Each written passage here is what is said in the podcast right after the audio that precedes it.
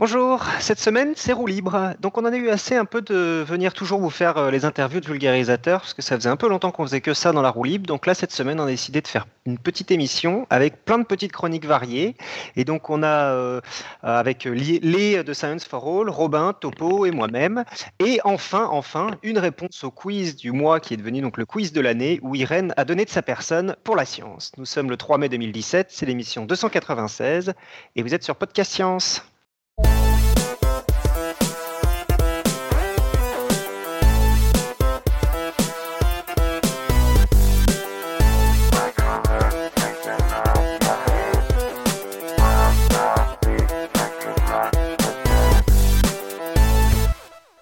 Donc euh, cette semaine, euh, une table, tout ce qui est de plus virtuel, mais on est très nombreux. Donc Irène depuis Santa Barbara.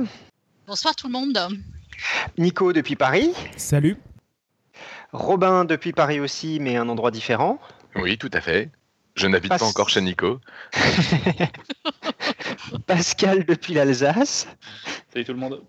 Euh, Lé depuis Zurich, la Suisse, je suis sûr. Lausanne. Lausanne. Lausanne raté. Ah putain, pardon. Salut tout le monde. Salut. Tu, couperas le putain au montage.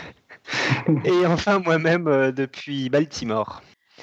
Alors, euh, donc ça va être euh, un peu, c'est euh, plein de sujets variés, mais on commence du coup par un thème politique de début. Donc, Lé qui va nous parler politique de début. ensuite, moi, je vais vous faire une chronique donc sur la chronique Passons au vote que je vous avais déjà fait il y a, il y a, un an et demi en fait. Donc, c'est pas vraiment une chronique, c'était plus un one shot. Là, je vais passer à la mode chronique. Tu l'avais annoncé comme une chronique. Hein. Je l'avais annoncé comme une chronique, mais pour le moment, j'ai fait qu'un seul épisode il y a un an et demi, donc bon. ouais, j'étais très, très, très, très curieux de voir la suite, mais c'est bien, il suffit d'être patient. Ensuite, Irène va nous faire enfin la réponse au quiz tant attendu. Euh, donc, euh, le Coca-Cola est tellement acide que vous pouvez vous en servir pour récurer vos toilettes. Euh, enfin, euh, donc Topo nous a fait une petite chronique enregistrée où il va nous parler euh, des écailles du morpho. Et enfin, nous finirons donc sur Robin qui va nous livrer une fois de plus ses petites réflexions sur la vulgarisation scientifique. donc oui, juste pour te rappeler, parce que c'est vrai que tu, viens de temps en temps, mais je suis pas sûr que les gens t'ont vraiment entendu. Donc les et tu es mathématicien de formation et tu, es en ce moment maintenant, tu travailles à Lausanne. Et tu es donc le, la personne qui fait la chaîne de vulgarisation Science for All, euh, qui marche du tonnerre en ce moment. Et comme je lui faisais remarquer, euh, qui sort une vidéo de, les de 20 minutes tous les trois jours en ce moment. Et en particulier, euh, pour euh, replacer ça dans, l'actualité, en fait, donc on est en pleine période électorale pour ceux qui nous écoutent d'ici trois ans. Euh, on est entre les deux tours de l'élection présidentielle de 2017 française, du coup. Et les, la semaine dernière, s'est proposé de venir nous faire sur un truc sur les systèmes de vote, parce qu'il se trouve que tu viens de faire une série de combien d'un paquet d'épisodes sur les systèmes de vote? T'en as fait combien Au dixième. Voilà, au dixième. Donc, on lui a dit c'est facile, tu nous fais un résumé en 20 minutes. Et tu, tu as dit bien sûr oui parce que tu es très gentil et donc voilà, on est impatient d'entendre ça. Super, et bah donc euh, je te laisse la parole. Merci d'être venu. bah, super. Bah, alors, je vais commencer avec une petite réflexion c'est que euh, aujourd'hui, euh, on vit en société et bah, je pense qu'il y a des historiens qui pensent que des grands, ou des, pas que des historiens, beaucoup de gens qui pensent que la, la grande force de l'espèce humaine, c'est pas tant notre intelligence surdimensionnée, c'est surtout le fait qu'on ait réussi à collaborer ensemble pour euh, coopérer et former des sociétés où euh, aujourd'hui, par exemple, on n'a pas besoin de, cultiver nos champs pour pouvoir avoir à manger. Enfin, pas, pas chacun d'entre nous, en tout cas. En tout cas, moi, je cultive pas euh, mon champ puisque j'en ai pas. Et c'est toute cette organisation de la société qui, nous permet de, de, qui nous a permis de dominer le monde à tort, à raison ou à tort. Et euh, du coup, euh, une des grosses problématiques qui se posent euh, lorsqu'on essaie de, vivre ensemble et d'améliorer nos conditions de vie en comptant sur les uns et les autres, c'est la prise de décision collective. C'est-à-dire qu'à chaque fois que des gens se sont réunis pour pouvoir faire quelque chose ensemble, il fallait que des règles, des lois, par exemple, soient mises en place, que les gens puissent se mettre d'accord sur certains points. Et en fait, c'est pas un problème euh, si simple a priori, puisque on pourrait, euh, chacun a des avis différents sur divers points, et il faut réussir à mettre tout le monde d'accord sur, euh, par exemple, pour, si on veut établir une loi, il faut que les gens se mettent d'accord sur quelle est la loi qui va être exécutée, qui va être suivie dans une société en question. Et pendant longtemps, en fait, donc il y a des, des, anthropologues qui ont fait des études où ils se sont rendus compte que pendant longtemps, euh, ou par exemple dans des tribus euh, dans des, euh, reculées aujourd'hui, les décisions sont en fait plutôt prises par consensus et par délibération que par vote. C'est-à-dire, longtemps, il y a une réunion du village et puis il y, a, il y, a, des discussions. Puis quand une proposition et que personne n'interjecte, à ce moment-là, la loi est acceptée. Et c'est un système qui, qui, sans doute est celui qui a le plus régné dans l'histoire de l'humanité, mais c'est un système qui a pas mal de défauts. Déjà, euh, ça concerne, il faut réunir tout le monde, donc il faut imaginer si, c'est une tribu de 100 personnes, c'est faisable. Si c'est euh, toute la France, c'est un peu plus compliqué. Et puis euh, l'autre problème, c'est que en fait, euh, expérimentalement, on observe souvent que, euh, lorsqu'il y a des systèmes de délibération, il y a quelques individus qui vont prendre plus souvent la parole, qui vont avoir plus de poids, et, euh, certes d'autres individus peut-être plus introvertis qui vont moins prendre la parole et être et moins râler, moins se, se, prononcer contre une loi qui pourrait être proposée. Et du coup, il se posait la question de comment est-ce qu'on pourrait donner la même voix à chacun. Et euh, donc dans l'histoire de l'humanité, ça, a été une petite révolution qu'on a pensé à mettre en place un système de vote où euh, chacun pouvait énoncer euh, ses préférences par rapport à différentes lois, de sorte que la voix de chacun compte autant que la voix de l'autre. et donc on, on en est arrivé à ce qu'on appelle aujourd'hui la théorie des, scrutins, où on essaie de, combiner euh, les préférences des individus pour pouvoir élaborer euh, des lois, quelque chose comme ça. Alors, un des, un des autres intérêts du vote, c'est que euh, on n'est pas obligé de forcer. Enfin, une propriété importante du vote aujourd'hui, c'est que a priori, chacun fait son choix, euh, on a envie de dire par son propre libre arbitre, et il n'a pas un pistolet sur euh, la tempe au moment de prendre la décision. Euh, le choix se fait dans un isoloir, à l'abri de tout, et il y a une confidentialité qui est ainsi garantie, de sorte que vraiment chacun peut vraiment exprimer sa propre voix. D'ailleurs, ça, c'est une grosse difficulté, par exemple, par rapport au vote électronique. le vote électronique aujourd'hui, si on imagine que les gens votent, par exemple, sur un téléphone, on peut imaginer que euh, certaines personnes, euh, par exemple, je sais pas, par chantage ou je sais pas comme ça, quelque chose comme ça, soient forcées de euh, montrer à quelqu'un d'autre qu'ils ont bien voté d'une telle manière, et on peut avoir ainsi moins de, de, de, de garanties de confidentialité au moment du vote. Bon, alors tout ça, euh, c'est très intéressant, mais ce dont j'aimerais vraiment vous parler, c'est plus en fait euh, les scrutins à un tour et à deux tours qu'on utilise aujourd'hui, et est-ce qu'on peut faire mieux Donc le, scrutin à un tour, c'est, enfin, de façon grossière, c'est un peu ce qui est utilisé aujourd'hui euh, aux États-Unis. bon, en fait, le système aux États-Unis est bien plus compliqué que ça. en tant que théoricien des scrutins, le scrutin à un tour, pour moi, c'est une catastrophe pour pas mal de raisons, mais euh, la principale raison pour laquelle euh, c'est vraiment euh, un, problème, un scrutin problématique, déjà, c'est que il y a un énorme dilemme du vote utile, c'est-à-dire au premier tour, enfin s'il n'y a qu'un seul tour, bah, faut, on n'a vraiment pas intérêt à voter selon ses vraies préférences, puisqu'on sait que avec les sondages que ça se jouera entre quelques candidats, et du coup, là vraiment le vote utile est plus important que jamais. Mais c'est même pas le pire. Le, pire, c'est que dans un scrutin à un, tour, euh, dès qu'il y a deux candidats importants, donc imaginez euh, par exemple aux États-Unis, il y avait euh, Trump versus Clinton, dès qu'il y a deux candidats importants, il y a en fait tout autre candidat intérêt à ne pas essayer de, de, candidater.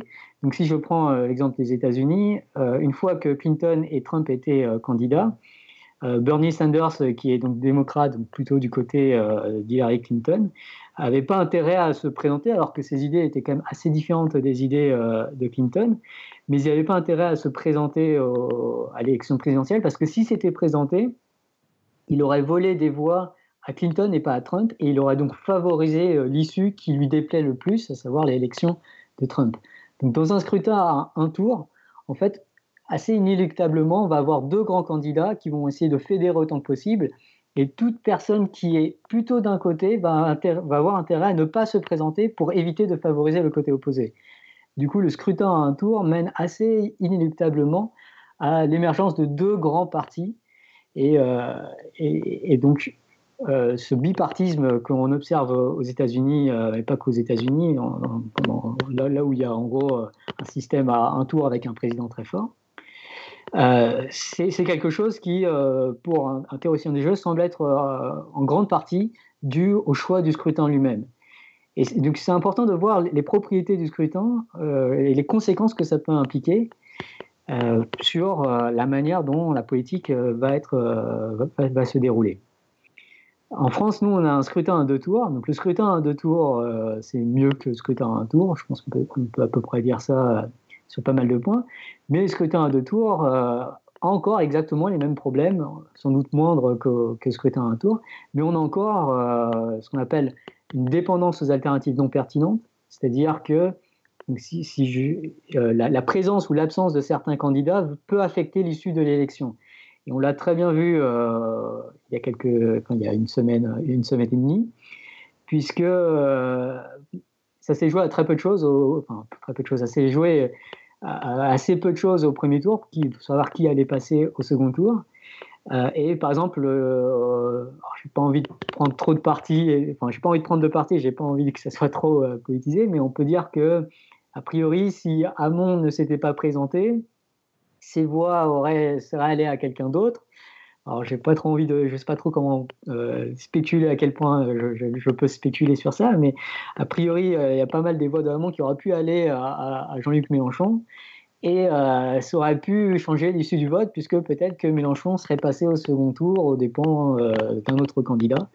Et on aurait eu un deuxième tour complètement différent, euh, et ça aurait pu donner quelque chose de complètement différent. On pourrait imaginer aussi si François Bayrou s'était présenté à, l'élection présidentielle, il aurait sans doute aussi volé des voix, du coup, sans doute à Macron.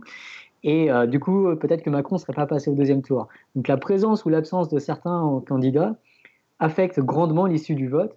C'est ce qu'on appelle la dépendance aux alternatives non pertinentes. Et c'est un énorme problème puisque, du coup, les politiques ont intérêt à s'organiser, sous forme de partis, pour euh, limiter euh, le nombre de candidats et pour, d'une certaine manière, déjà préorganiser euh, la manière dont les électeurs vont voter.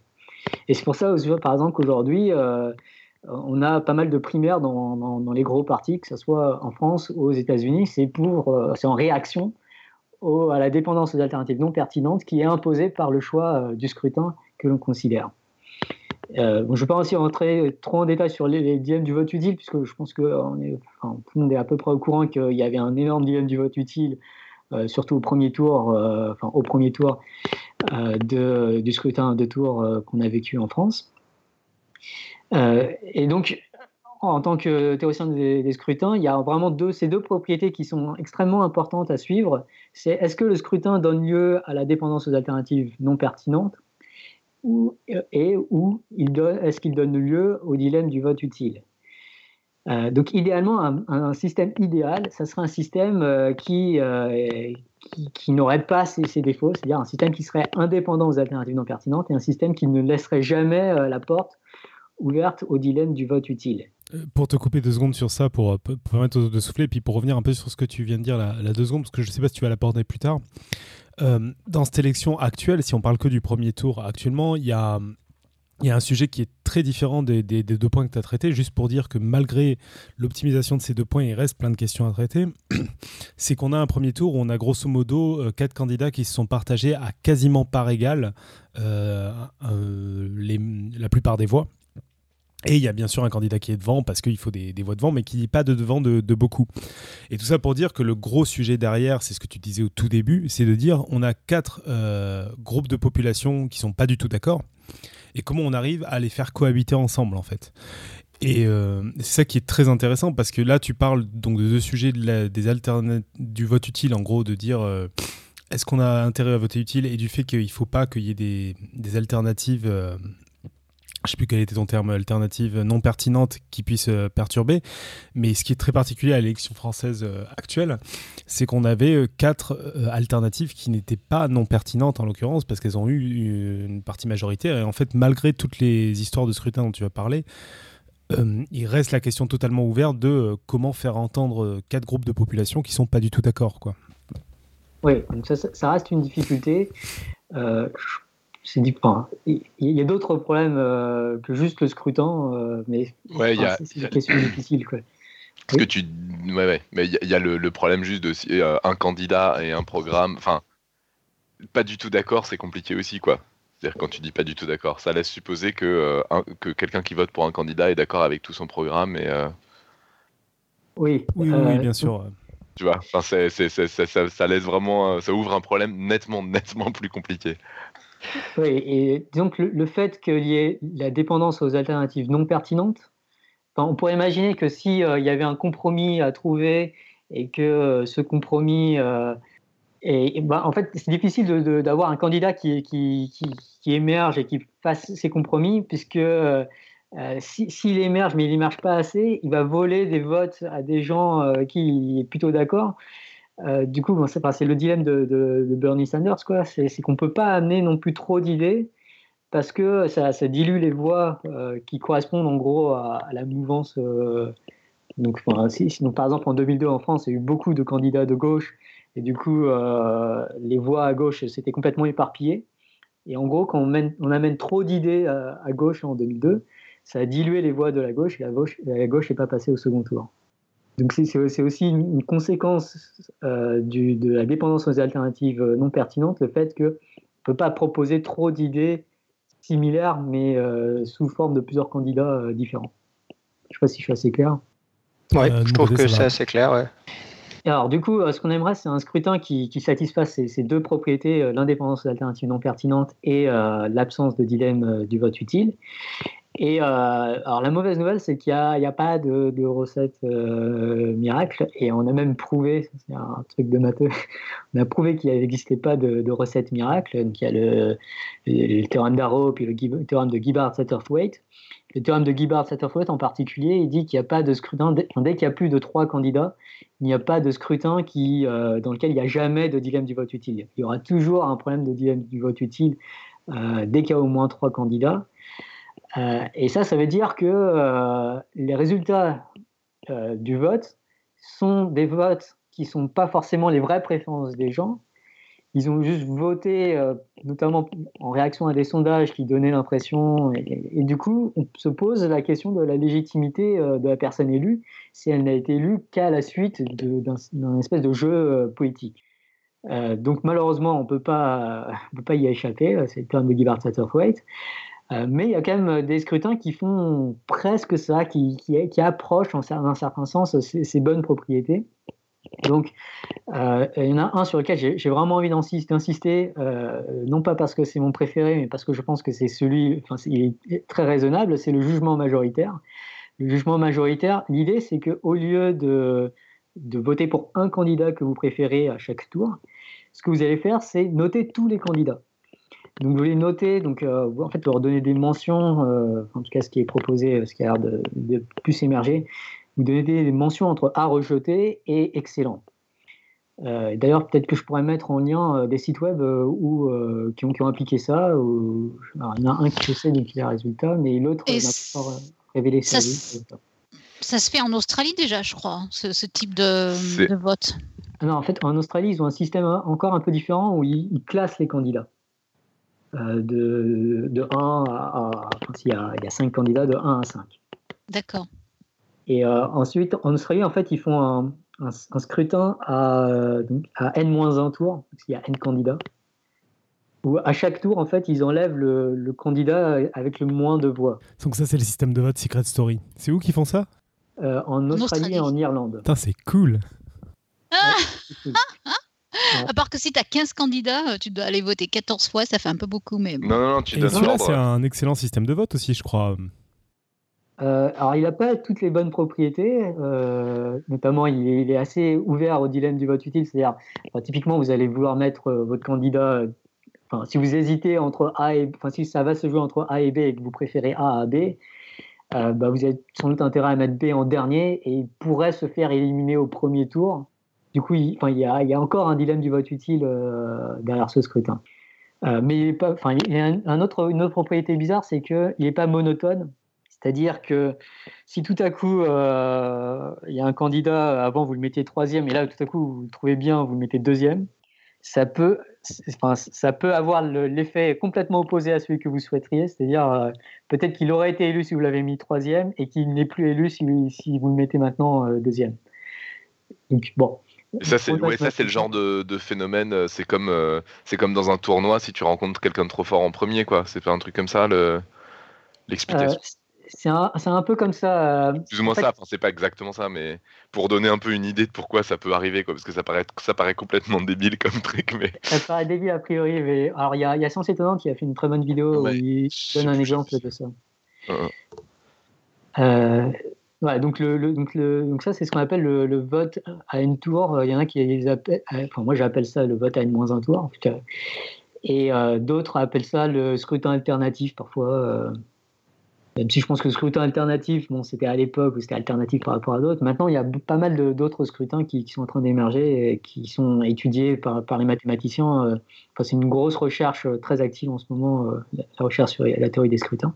Et juste sur ce, scrutin, et puis aussi sur, sur l'élection actuelle, toujours, enfin plus sur celle de 2002 peut-être, un truc intéressant avec ce scrutin, qui est sans doute aussi, tu me diras pour le cas du jugement majoritaire, c'est que ce scrutin élimine très rapidement des candidats qui sont unanimement détestés contrairement à notre scrutin euh, actuel. Euh, typiquement, surtout en 2002, sans parler de celle de 2017, parce qu'on euh, on va pas s'amuser à ça, mais en 2002, on avait un, Le Pen qui est arrivé au deuxième tour et qui avait, je crois, autour de 20% des voix. Et en fait, au deuxième tour, il avait 80% des gens qui votaient contre lui. Et donc, ça veut, dire qu'on amenait au deuxième tour quelqu'un qui en fait faisait l'unanimité contre lui. Et euh, le système euh, à N-1 tour, comme tu dis, euh, a l'avantage d'éliminer très rapidement les gens qui font l'unanimité contre eux. Et ça, c'est quelque chose qui se voit notamment sur les sites où ils ont fait des, essais comme ça de vote alternatif. Bon, évidemment, c'est pas n'importe quelle population qui est allée faire l'essai, donc c'est assez biaisé par rapport au, test sur la population française. Celui sur lequel je suis tombé, en tout cas, c'est quand même très biaisé. Mais, mais c'est quand même très très net qu'effectivement, ça fait émerger les petits candidats et, et ça enfonce enfin ceux qu'on appelle les petits candidats, bah, du coup on les met pas en dernier, donc euh, finalement ils n'arrivent pas si mal placés, mais ça enfonce certains candidats, très nettement. Bah, alors ce qui est vraiment intéressant pour le coup par rapport à tout ça, c'est le jugement majoritaire euh, où on donne des mentions aux candidats. Donc euh, vous avez le choix entre à rejeter, mauvais, moyen, je crois qu'il y a passable, assez bien. je ne connais pas exactement la terminologie, mais en gros c'est de, très mauvais à excellent. Et euh, donc, chaque candidat reçoit plein de jugements comme ça.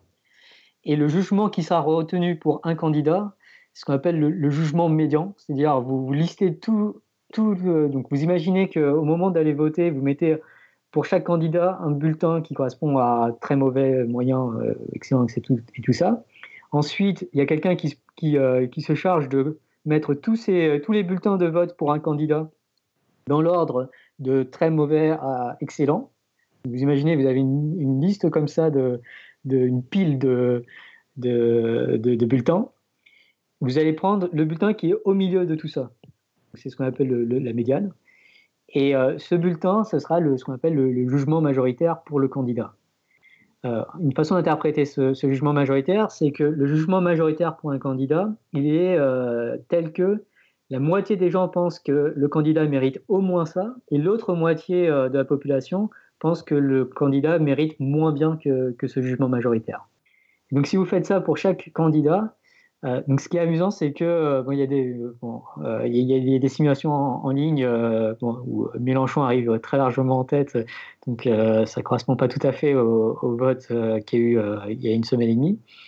Mais euh, ce que vous voyez, euh, je pense assez bien, euh, c'est que les, candidats, ce qu'on pourrait appeler, qu'on pourrait appeler extrêmes, c'est-à-dire des candidats qui sont peut-être adorés par certains, mais qui sont détestés par beaucoup. On les met, beaucoup les mettrait tout en bas, on les retrouve souvent tout en bas des classements si on votait par classement. Et c'est des candidats qui ont beaucoup de mentions à rejeter. Euh, ces candidats souvent vont avoir une, très mauvaise, euh, un très mauvais jugement majoritaire. Donc, ce qui, est intéressant euh, avec ce, scrutin, au-delà de ses propriétés mathématiques, c'est que ça change un peu notre façon de penser à la politique, je, trouve. C'est au lieu de penser à quel est le meilleur candidat, on, se force un peu déjà à penser tous les candidats individuellement, à noter chacun des, candidats. et à, exprimer un, jugement sur chacun des candidats plutôt que essayer de, de supporter juste un candidat préféré ou de et ce, ce, vote-là, pourquoi il n'y a pas de vote utile du coup? Parce que si euh, moi je mets euh, en très bon mon candidat et puis en, nul tous les autres, c'est un peu euh, une sorte de vote utile, non? Oui, ce, scrutin, il a un vote utile, mais le vote utile est moins utile.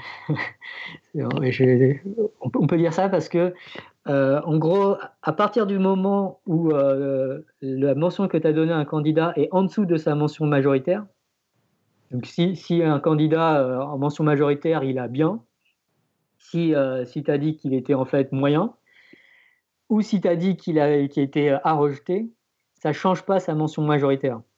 Ouais, donc en fait, il faudrait que le vote utile soit majoritaire, ce qui en fait serait une opinion de la population. Quoi. On est baisé dans les deux sens. Quoi.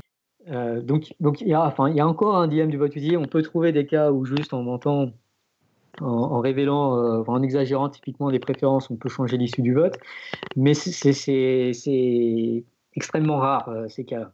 En, général, il n'y aura pas trop de DM du vote utile. Euh, je, mets quelques. Enfin, parce que techniquement, il y a des DM du vote utile, donc c'est difficile d'un point de vue mathématique de dire qu'il n'y en a pas.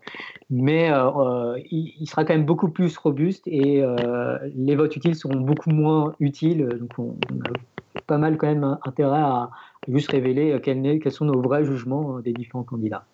Euh, donc ce, jugement majoritaire, il, a été inventé par Michel Balinski et Rida Lareki. J'ai eu le plaisir de recevoir des emails de la part des deux, parce que j'ai fait une vidéo sur le jugement majoritaire et ils, ont, un peu réagi à ça et, c'est vraiment cool. Ah, c'est super cool, ouais. Mm.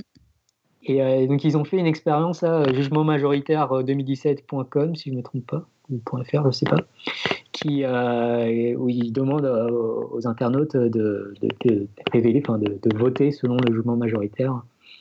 Euh, j'ai fait ça et ça c'est marrant, il renvoie aussi sur Messenger et tu as un chat avec Messenger pour savoir comment voter.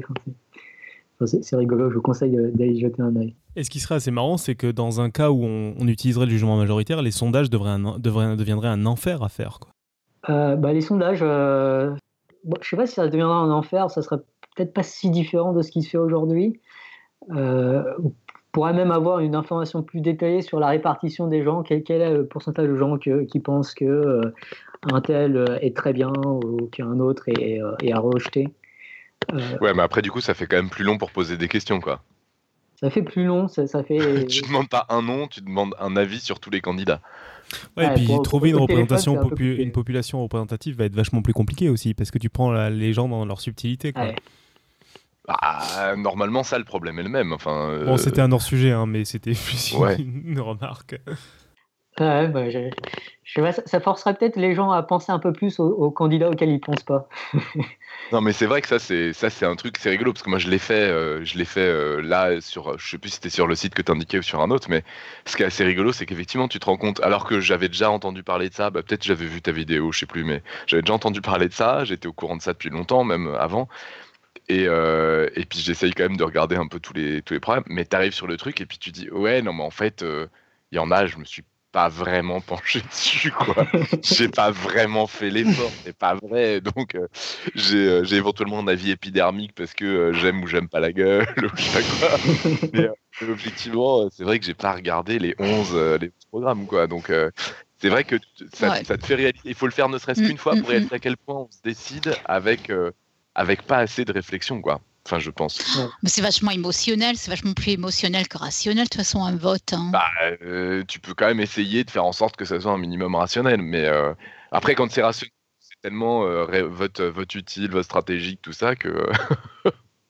Il y, a un autre aspect euh, que je trouve hyper intéressant là-dedans et qu'on retrouve dans un autre type de vote, parce que moi je suis tombé sur un site où on te faisait essayer 10 euh, systèmes de vote et j'attends les résultats, enfin j'y retourne plus, alors peut-être qu'ils les ont sortis, où il y a le vote pour approbation qui est un peu comme ça, c'est qu'aussi ça te, ça te permet de voter euh, à égalité pour des candidats qui te plaisent autant en fait, mais qui sont très différents.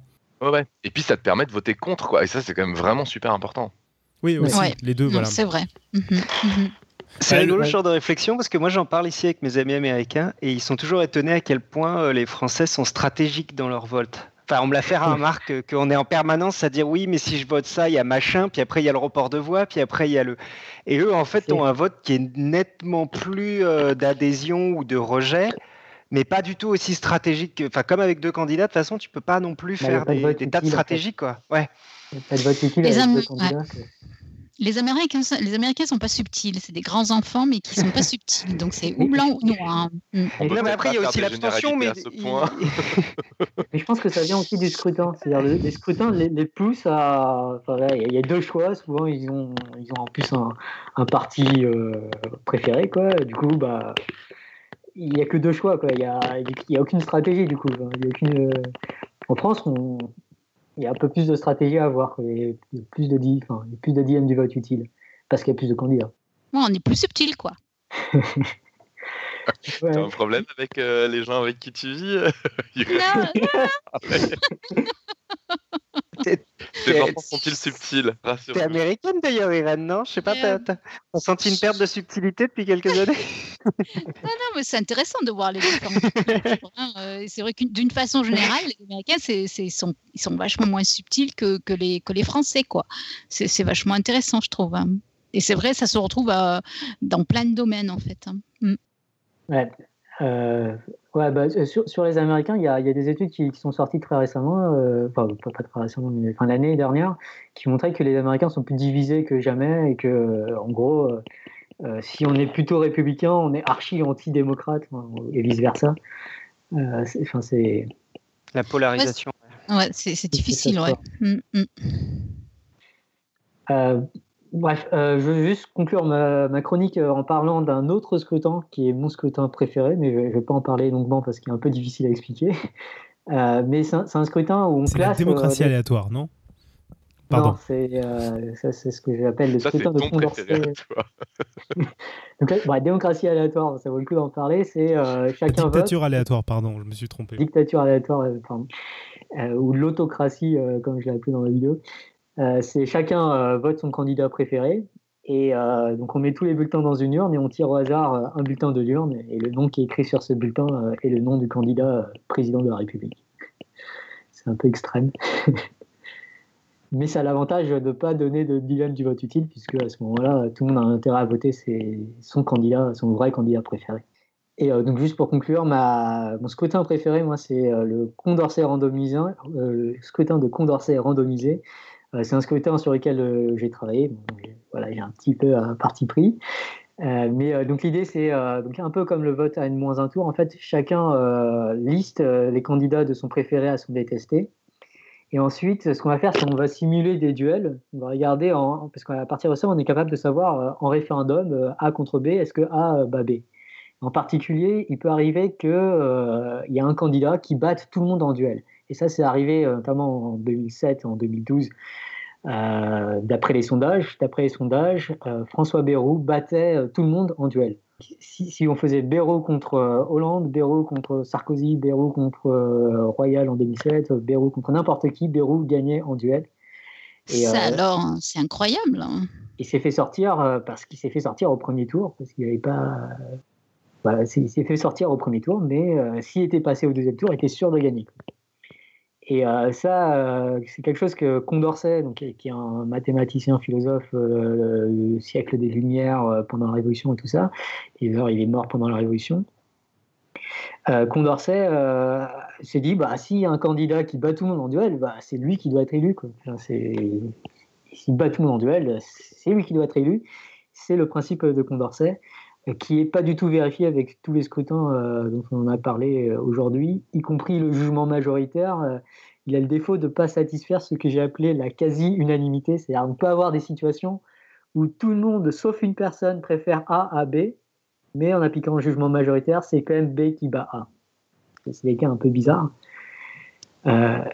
Moi, j'ai pris plutôt le. je préfère le côté Condorcet. Je, je- préfère le, la majorité euh, préfère A à B, alors A est, élu. Et, euh, le problème de, Condorcet randomisé, c'est qu'il donne lieu à un paradoxe. Euh, il peut y avoir des situations où A bat B, B bat C et C bat A, ce qu'on appelle le paradoxe de Condorcet. Et à ce moment-là, bah, il faut trouver un peu des astuces pour pouvoir résoudre ce genre de cas. Et euh, l'astuce de Condorcet randomisé, c'est de tirer au hasard. Mais on tire pas n'importe comment au hasard. euh, Il y a un truc très très très précis et euh, en général c'est très conforme au, principe de Condorcet. Lorsqu'on tire au hasard, ça restera des, quasi vainqueurs de Condorcet. voilà, ce, ce, scrutin, il a beaucoup de très bonnes propriétés. Il euh, ferme la porte au dilemme du vote utile en un certain sens, un sens un peu mathématique, un peu difficile à expliquer. Et puis, il est indépendant aux alternatives non pertinentes, comme le jugement majoritaire. Donc voilà, c'est c'est mon scrutin préféré, mais le jugement majoritaire, euh, je pense qu'il est très bien, il est peut-être plus raisonnable, plus facile à expliquer, et euh, du coup, bah, je vous invite à vraiment à le découvrir et à essayer de suggérer son application dans 5 ans, quelque chose comme ça. Voilà, j'ai fini. Merci. Euh, bah, merci Lé. Je ne sais pas si on a des questions euh, pour le euh, pour les directement. Moi, j'avoue que c'est quelque chose dont on, parle beaucoup, beaucoup en ce moment. Donc, oui, je vous conseille d'aller regarder donc la chaîne de, de Lé, donc Science for All, qui a fait une 10, 10 épisodes dessus, donc vous, vous, avez plein le choix. Et donc on avait fait un épisode de podcast aussi il y a 3-4 ans, nous. Donc c'était Nico, oui, c'était l'épisode sur la démocratie. Et et enfin, il y a, euh, tu en as parlé aussi, euh, Science étonnante qui a fait quelques épisodes sur ce genre de, questions. Donc voilà, si vous voulez vous renseigner pour avoir un peu plus de détails sur ces scrutins. Il y a aussi une super vidéo de la statistique expliquée euh, à mon chat, où il montre que, il prend une élection, il prend cinq scrutins différents et il montre que il y a, pour tout candidat, il y a un scrutin qui le fait élire. Euh, voilà. Après, euh, c'est vrai que moi, ça m'a fait réfléchir parce que je, suis, en fait, je pense, en y réfléchissant un peu récemment, je pense que je suis pas du tout pour un vainqueur de Condorcet. Je pense pas que ce soit une très bonne idée, parce que du coup, tu te retrouves toujours avec le plus consensuel. Mais si tu réfléchis en termes mathématiques, enfin, bon, je ne vais pas te faire l'insulte de dire en termes mathématiques parce que tu, sais exactement ce que ça veut dire, mais au sens où je pense que c'est toujours plus intéressant. Tu as toujours plus intéressant à avoir une envie d'aller chercher des choses qui ne soient pas forcément le plus consensuel de temps en temps en mettant une approche un peu à la recuit simulée, de temps en temps aller chercher des, idées nouvelles et qui ne soient pas toujours celle qui est à l'endroit euh, le plus consensuel de l'endroit où tu es. Quoi. Façon, euh, façon algorithme évolutionniste ou Exactement où tu prends toujours le truc qui améliore un peu sur le moment, mais de temps en temps, tu as peut-être envie d'aller voir aussi. Parce qu'on sait jamais, peut-être qu'en explorant d'autres voies, on peut arriver à mieux. C'est ça, ce serait l'idée. Et ça, avec un vainqueur de Condorcet qui prend toujours le mieux, enfin le plus consensuel, tu t'introduis pas ce côté euh, un peu redistribution des cartes de temps en temps, quoi. Je sais pas si. Voilà, une prise de risque pour moi de temps en temps est pas forcément quelque chose de mal dans une démocratie. Il y, a le dans le, je sais pas si vous avez vu ça, il y a la, BD euh, vachement bien foutue qui s'appelle comment, je ne sais plus, le hasard, une, toute petite BD sur le hasard euh, par Ivar Ekland et et Léo, et les, j'arrive jamais à retenir son nom, Les Croire, un auteur de BD euh, très très beau, très penché sur euh, sur les maths. Et ils ont fait une BD euh, très didactique, très vachement bien, assez marrante, enfin très marrante sur le hasard. Je sais pas si vous avez vu ça. Il parle d'une élection, de l'élection des Doges à Venise. Je sais pas si tu connais ça, Lé. Non, je connais pas. Super drôle. En fait, c'est genre, t'as, je sais plus combien ils sont, il faut qu'ils élisent le, le, Doge de Venise, et donc on en tire 40 au hasard et les 40 vont en élire 10. Euh, et euh, on prend les 10 et puis on en prend 30 au hasard. Et puis les 40 vont en élire euh, je sais plus combien. Et puis on reprend au hasard dedans. Et puis ils vont en élire encore certains. Et puis hop, on remélange, on remélange. Et à chaque fois, en fait, on en reprend au hasard parmi ceux qui vont voter pour les prochains. Et il y a, euh, je sais plus, 13 tours de vote. Hein, c'est complètement infernal. et en gros, l'idée, c'est de dire, bah, on évite les, euh, on évite les, les, coalitions, on évite les, les magouilles, euh, etc. Parce que tu sais que à tout moment, tu peux sortir de, de l'échantillon qui a été élu. À tout moment, il peut y avoir quelqu'un qui arrive de l'extérieur tiré au sort, quoi. Dans le genre opposé, il y a le, scrutin qui élit le pape. il faut la majorité des deux tiers, et du coup, c'est jusqu'à ce que les gens. ouais ça peut durer longtemps. Quoi. Ça peut durer très très longtemps et il doit y avoir des trucs qui se disent un petit peu en arrière-coulisses. Euh. et sinon, il y a celle de Astérix en Corse que j'ai mis dans la chatroom. room euh, c'est vrai que celle-là. Euh, quand je pense qu'on allait faire des élections pour choisir un nouveau chef, les, les, urnes sont déjà pleines et Astérix qui demande Les urnes sont pleines avant les élections? Oui, et, mais après on les jette à la mer sans les ouvrir et après c'est le plus fort qui gagne. Une vieille coutume de chez nous.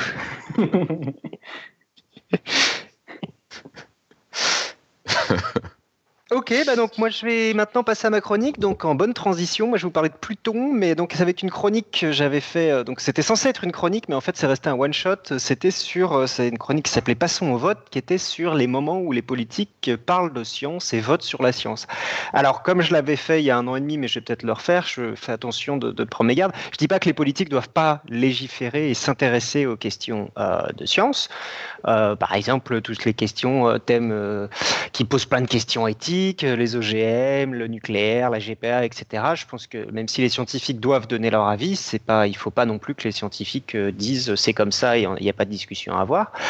Par contre, effectivement, s'il y a des cas où effectivement les, les, les gens qui font de la et qui les, parlementaires se mettent à, voter sur des résultats scientifiques, dire que ce résultat scientifique n'est pas valide, ce qui est un peu plus surprenant, mais ce qui arrivait souvent. Et donc, je vous avais fait donc dans l'épisode 238 de Podcast Science, je vous avais fait un truc, donc euh, c'était la roue avec Pint of Science. Et on avait parlé de la nature euh, des tomates et euh, est-ce un légume? Est-ce que la pizza est un légume aussi? On avait parlé de ça. Donc, qui ont été des décisions qui ont été faites à la Cour suprême américaine et que je vous encourage à aller écouter. Et cette fois-ci, donc, on va parler de planètes. Euh, donc en fait, le, problème, tout le problème, en fait, c'est un problème vachement plus large euh, que seulement sur les planètes. C'est que les objets, d'une manière générale, dans le monde, sont plutôt continus, euh, mais on doit bien leur donner des noms. Et donc entre comment, où est-ce que finit le caillou et où est-ce que commence la planète, et ainsi de suite. Après, où finit la planète et où commence l'étoile. On doit donner une définition, on doit donner une limite, mais dans la nature, bah, on passe quasiment continuellement du caillou à la planète en termes de taille et de voilà. Donc on a, il faut réussir à trouver des définitions qui seront par définition arbitraires. Hein. Il n'y a pas de, il y a une planète, ça n'existe pas en soi comme ça. Et voilà. Donc euh, d'ailleurs pour la taille maximum de la planète, on va parce que c'est surtout la taille minimum qui pose problème, mais la taille euh, maximum est pas non plus très claire. Je sais pas si vous savez euh, l'un d'entre vous. Euh, bon, vas-y, okay, Pardon, on est, tous, on, est tous sur, on est tous sur la chatroom, c'est une catastrophe. je, je, je, balance, je balance tout le monde. Ok, okay bon, bah, je, très bien, pas de réaction, je, je, pars tout seul. Mais non, mais... Euh, donc là, oui, donc qu'est-ce qui fait la définition entre la planète et une étoile? Bah, En fait, c'est compliqué, on a même un truc intermédiaire qui s'appelle la. Ouais. Ah ouais, même entre une planète et une étoile, c'est compliqué. Ah oui, c'est pas simple. Ah non. Donc on sait que qu'est-ce qui une planète, bah, si on prend par exemple une étoile, c'est quelque chose qui brûle de l'hélium. Bah, dans ce cas-là, euh, il faut une taille minimum en delà de laquelle la planète n'est pas assez grosse. Et si elle n'est pas assez grosse, elle va pas devenir assez chaude. Et si elle n'est pas assez chaude, elle va pas brûler d'hélium. Du coup, bah, on peut dire que euh, voilà, Jupiter, on est sûr que c'est une planète parce que ça crame pas ça brûle pas. Et euh, le Soleil, on est sûr que c'est une étoile parce que ça crame de l'hélium. Et donc, bah, on va le problème, c'est que donc en dessous de 70 euh, masses de Jupiter, on arrête de cramer de l'hélium. Mais au-dessus de 13 masses de Jupiter, on va pas cramer de l'hélium, mais on va cramer d'autres éléments, mais des éléments qui vont être beaucoup plus courts. Donc ça va être des planètes qui, des étoiles qui vont brûler un tout petit peu et après s'éteindre très vite et qu'on appelle les naines brunes. Donc, et donc il y a une zone grise au-delà de 12-13 masses de Jupiter et, donc on rentre dans les naines brunes et après entre aux alentours de 70 masses de Jupiter, on a une autre euh, zone euh, un peu euh, zone grise entre la naine brune et l'étoile. Mais donc c'est pareil aussi, c'est pas quelque chose qui est. Mais comme on va le voir, c'est beaucoup moins un problème euh, c'est beaucoup plus consensuel à cet endroit-là que euh, pour les planètes, comme je vais l'expliquer. Donc avant la Renaissance, euh, c'est facile pour les planètes. On a les planètes Mercure, Vénus, Terre, Mars, Jupiter, Uranus, Neptune, et tout le monde est content avec ça. Et puis après, a des ennuis. Donc Cérès est découverte par un astronome italien qui s'appelle Giuseppe Piazzi, donc en 1801, 1er janvier 1801. Euh, et en fait, elle est, cette planète-là, elle est entre euh, Mars et Jupiter, donc dans la ceinture d'astéroïdes Astronauta. Donc je vous ai mis une photo dans la chatroom. Euh, et donc elle, est, elle fait 950 km de large, et puis bon, on ne sait pas trop si c'est une planète, ça reste un peu, un peu vague. Euh, et euh, d'ailleurs, Cérès est connu pour avoir deux points dans, la, dans une photo. Il y a une mission qui l'a exploré. Il y a deux, deux points très brillants qui sont apparus sur, euh, sur euh, cette planète.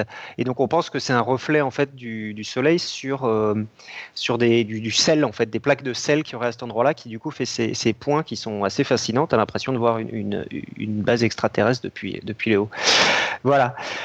Et puis donc entre au début des années 1800, là, on trouve trois, quatre trucs à cet endroit-là aussi. Donc entre Mars et Jupiter, donc entre les planètes telluriques, les planètes rocheuses et les planètes gazeuses, on trouve aussi Pallas, Junon et Vesta à cet endroit-là.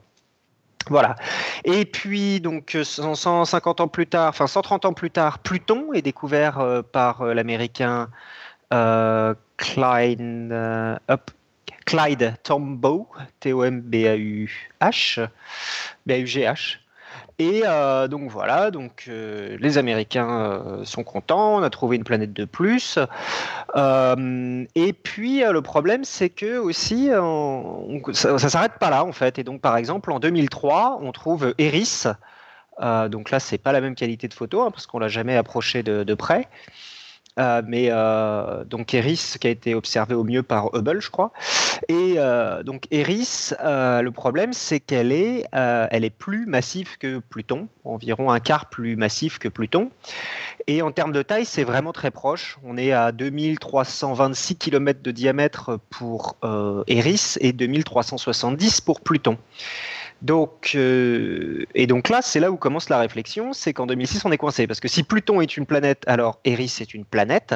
Surtout d'ailleurs qu'à ce moment-là, en 2006, on pense que Eris est un tout petit peu plus grosse que Pluton, alors qu'on s'est aperçu que c'était le contraire. C'est une qui est un tout petit peu plus petite que l'autre. Voilà. Et puis à ce moment-là, en plus, on commence à partir du début des années 2000, on commence à en trouver un énorme paquet à cet endroit-là. Donc euh, il y a Makemake qui fait 1600 km. Donc tout ça, c'est des objets qui sont pardon au-delà de, au-delà des planètes gazeuses, hein, dans la, euh, loin, euh, au-delà de, de, Mercure. Et on trouve Sedna qui fait 950 km en 2003. On trouve euh, Quaoar. Au-delà, au-delà, attends, attends, au-delà de Neptune. Au-delà de Neptune, pardon. J'ai pas de mal. T'as dit au-delà de Mercure, ce qui, ce qui faisait pas très loin du coup finalement. Non. Bref. Donc au-delà de, exactement, au-delà de Neptune. Donc là, et en 2004, donc Quaoar qui fait 1100 km. Et alors là, du coup, bah, se pose la question est-ce qu'on accepte tous ces objets euh, Est-ce qu'on prend une définition de Pluton, euh, de, la planète qui est une définition historique Mais c'est vrai que c'est complètement un peu bizarre euh, dans science de prendre une définition. Mais bon, je vais y revenir. Et donc, bah, dès, ce moment-là, certes, donc au début des années 2000, se pose la question est-ce que Pluton est une planète ou est-ce que c'est pas une, une, une planète? Euh, donc il y a même des scientifiques qui proposent de lui dire, euh, bah, on n'a qu'à lui dire que c'est une planète spéciale, ça sera le 10 millième objet du catalogue qui justement comptabilisait 10 000 planètes mineures. Donc comme ça, euh, le nombre 10 000 serait attribué à Pluton en son honneur pour la célébration de ce compte atteint, même si c'est un peu bizarre parce que c'est elle a été trouvée il y a plus de 1000 ans, donc plus de 100 ans. Enfin, non, il y a moins de 100 ans, il y a un peu moins de 100 ans, mais en, 2000, en 1930. Et donc, bah, l'Union astronomique internationale, qui est est l'association qui euh, réglemente ce genre de choses, dit bon bah il va falloir qu'on réfléchisse et euh, elle fait une mise au point et dit qu'elle est la seule à pouvoir habiliter à déterminer le statut de Pluton parce que bah, c'est même son boulot de déterminer les, choses. C'est elle qui dit aussi par exemple on a trouvé un nouveau satellite ou on a trouvé un nouvel astre. C'est l'Union astronomique internationale qui euh, qui est la, cette, entité qui détermine cela. Et, et en fait, enfin, je me suis aperçu aussi que c'était pas forcément ultra neuf d'ailleurs, euh, par exemple, tous les petits quatre astéroïdes qu'on avait trouvés entre Mars et Jupiter, là, entre 1801 et 1807, ils furent aussi considérés comme des planètes pendant certains moments. Et donc certains euh, textes astronomiques du début du 19e font référence à 11 planètes, incluant Uranus et quatre premiers astéroïdes. Euh, donc c'est pas euh, bon à ce moment-là. Vers le 19e siècle, donc on a on a commencé à mieux estimer leur taille, du coup on les a rétrogradés en termes d'astéroïdes de, ou planètes mineures, mais donc il y a eu un moment où ces astéroïdes-là ont été appelés des, planètes.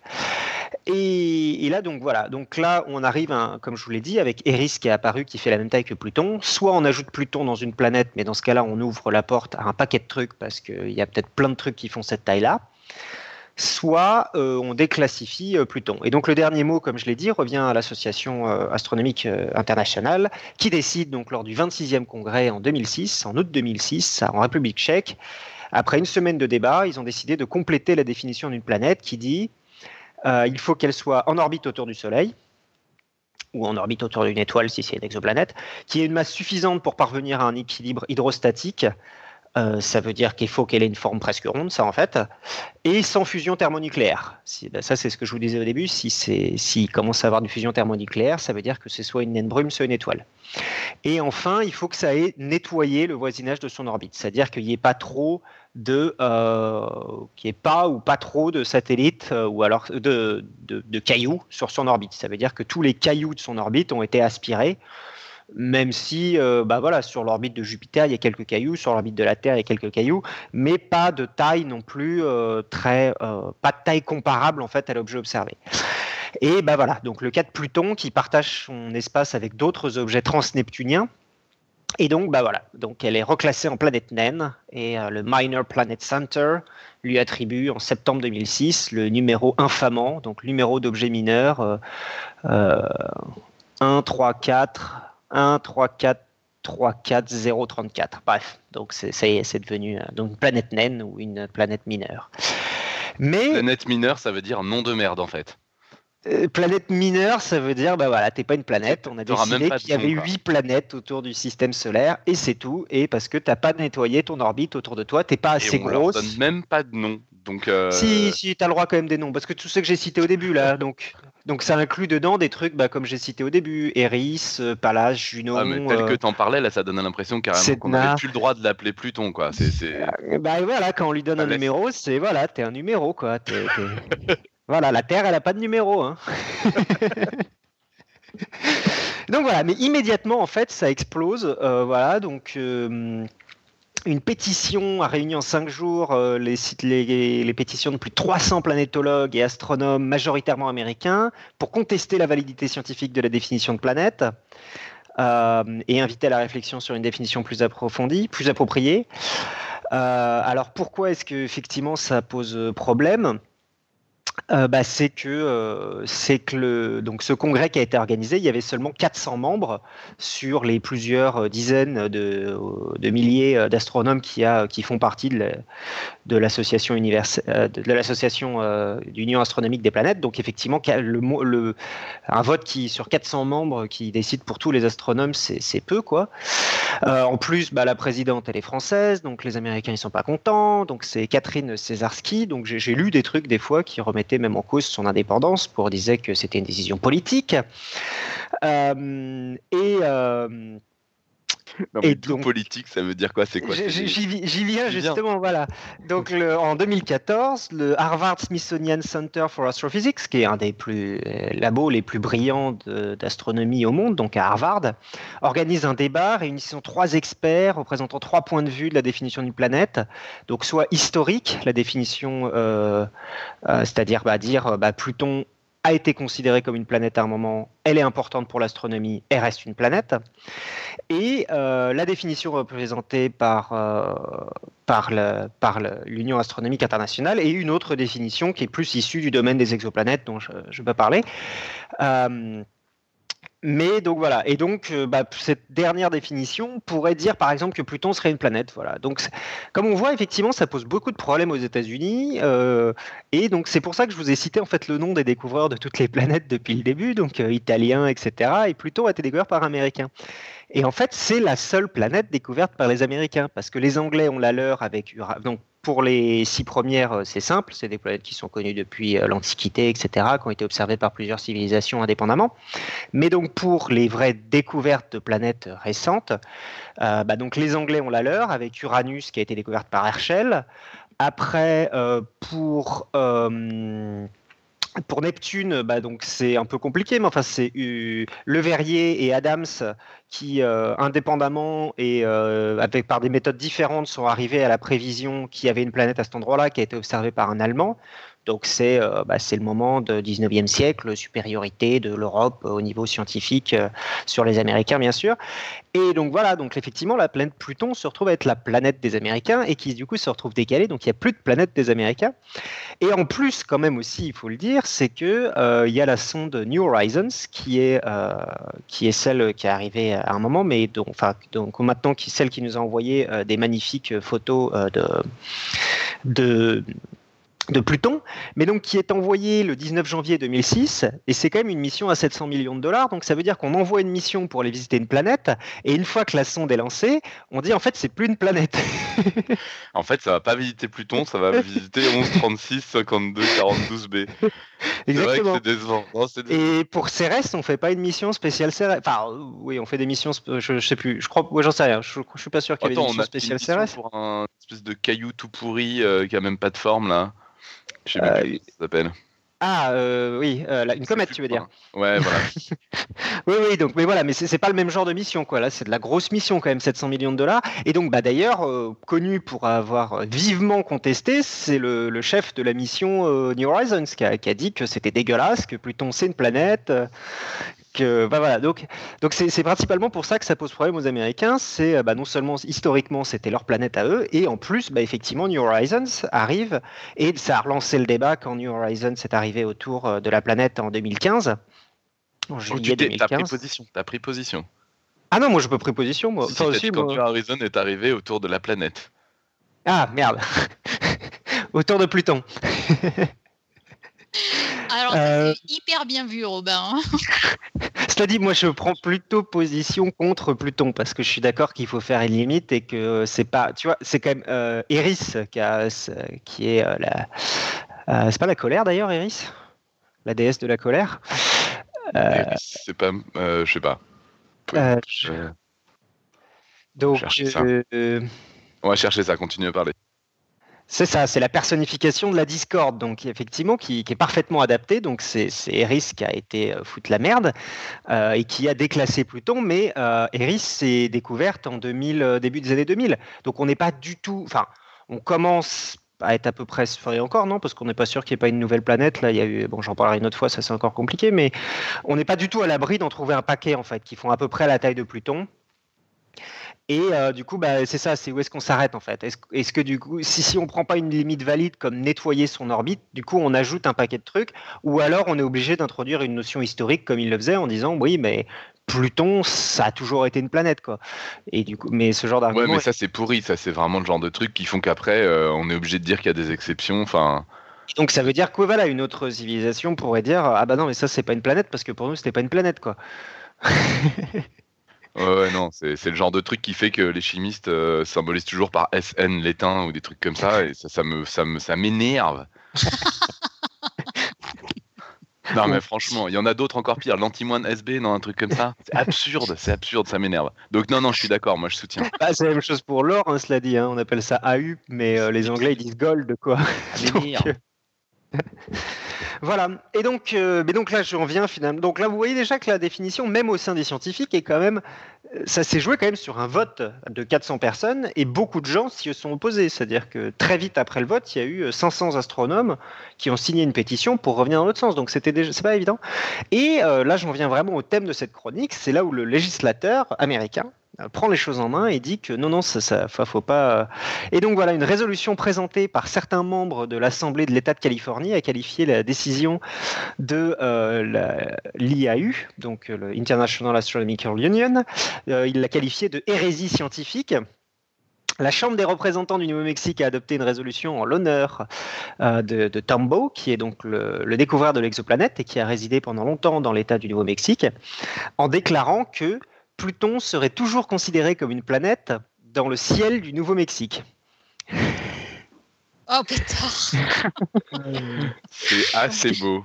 Alors là, regardez ce que ça a comme sens quand même, parce qu'on parle pas d'un avion là, on parle d'un truc qui est tellement loin de la Terre qu'il n'y a pas de sens de continuer le ciel du Nouveau-Mexique jusqu'à Pluton. Ça, ça a aucun sens. Mais dans le cœur, dans le cœur des Nouveaux-Mexicains, Exactement.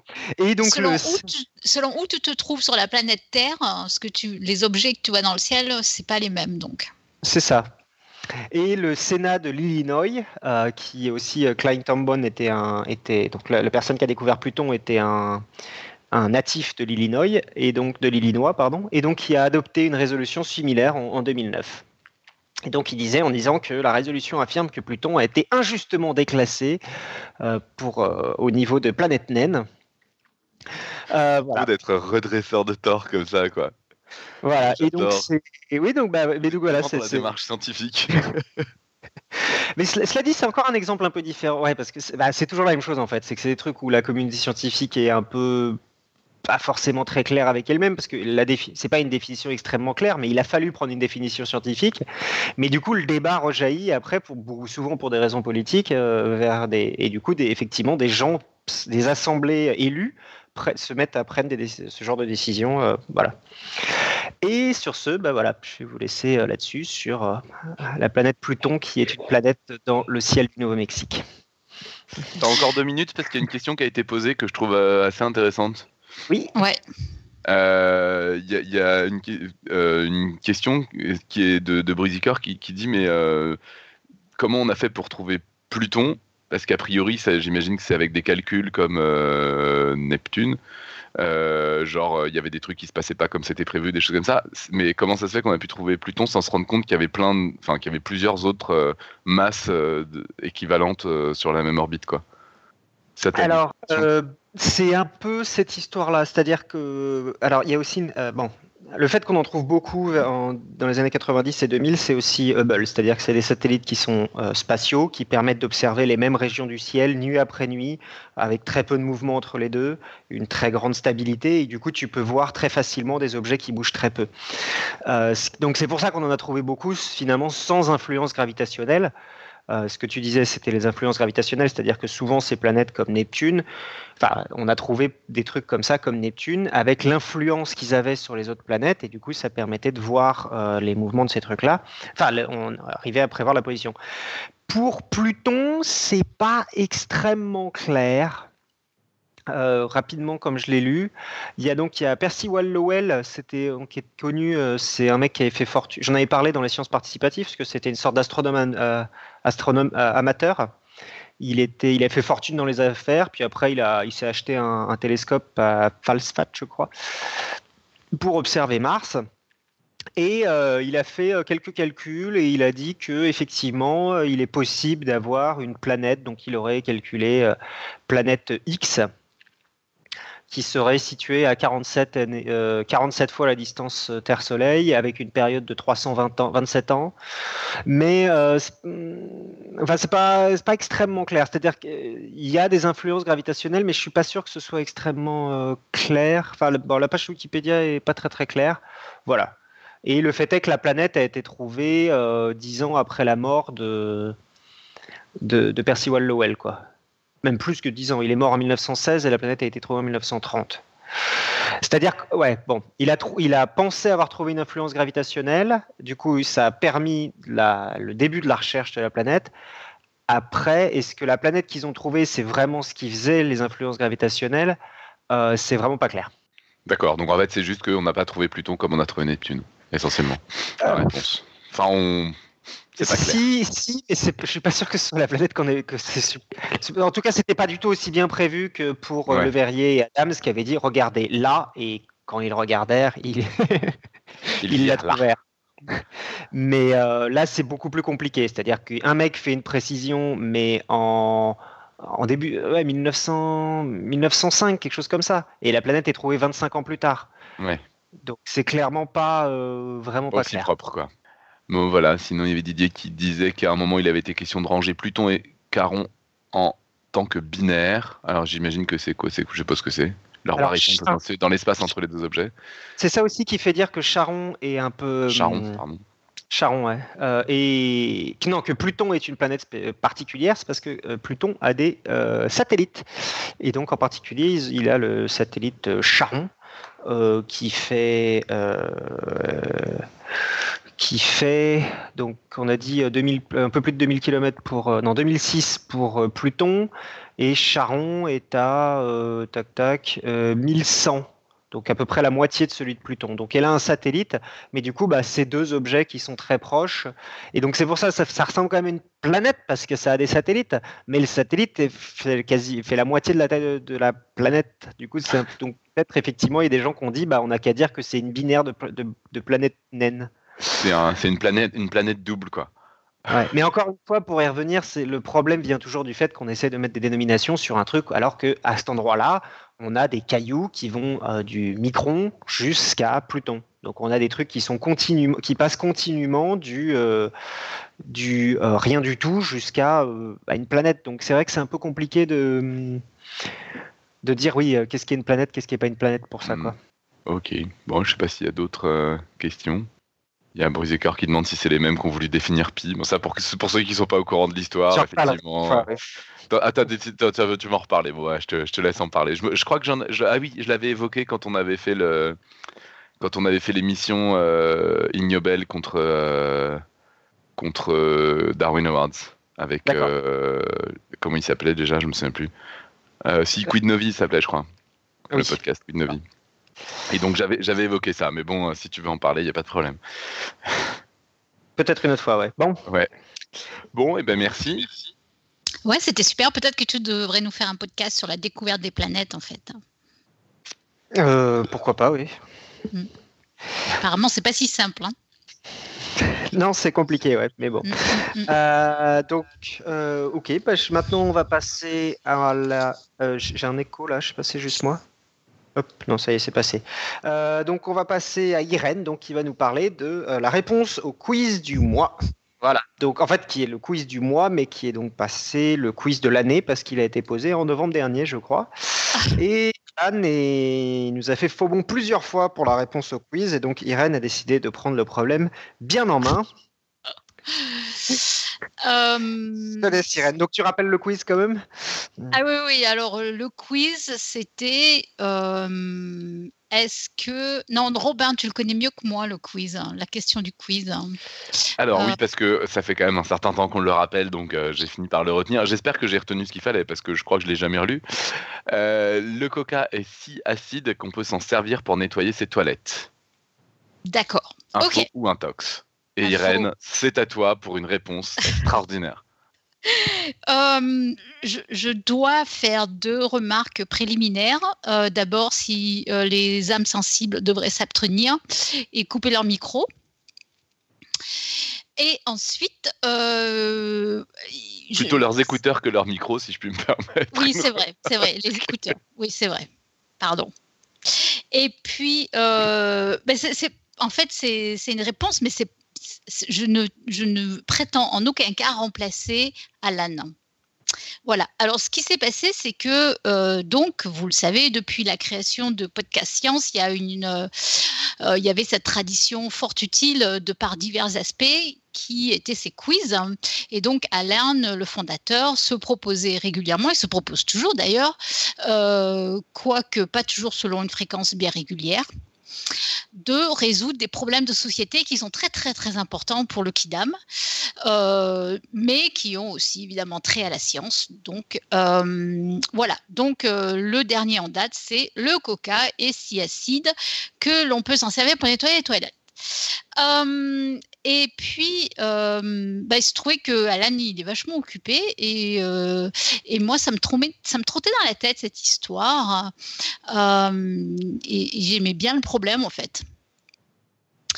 Alors, euh, alors je me suis dit que j'allais, j'allais proposer ma réponse. Je ne sais pas si euh, c'était bien valide parce que normalement les membres du podcast ne peuvent pas répondre au quiz, mais, euh, mais j'ai décidé quand même de participer à la science.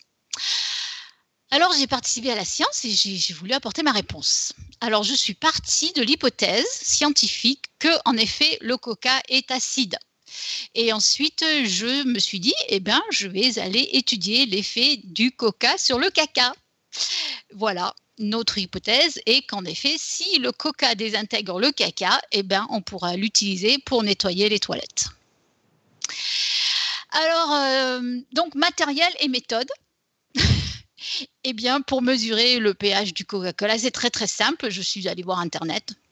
C'est très décevant comme euh, méthode, mais c'est celle que j'ai utilisée.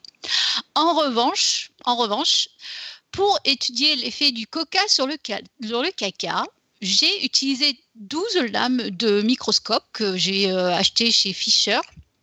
Et sur chaque lame de microscope, j'ai étalé quelques milligrammes de caca humain provenant de la même personne, c'est-à-dire moi.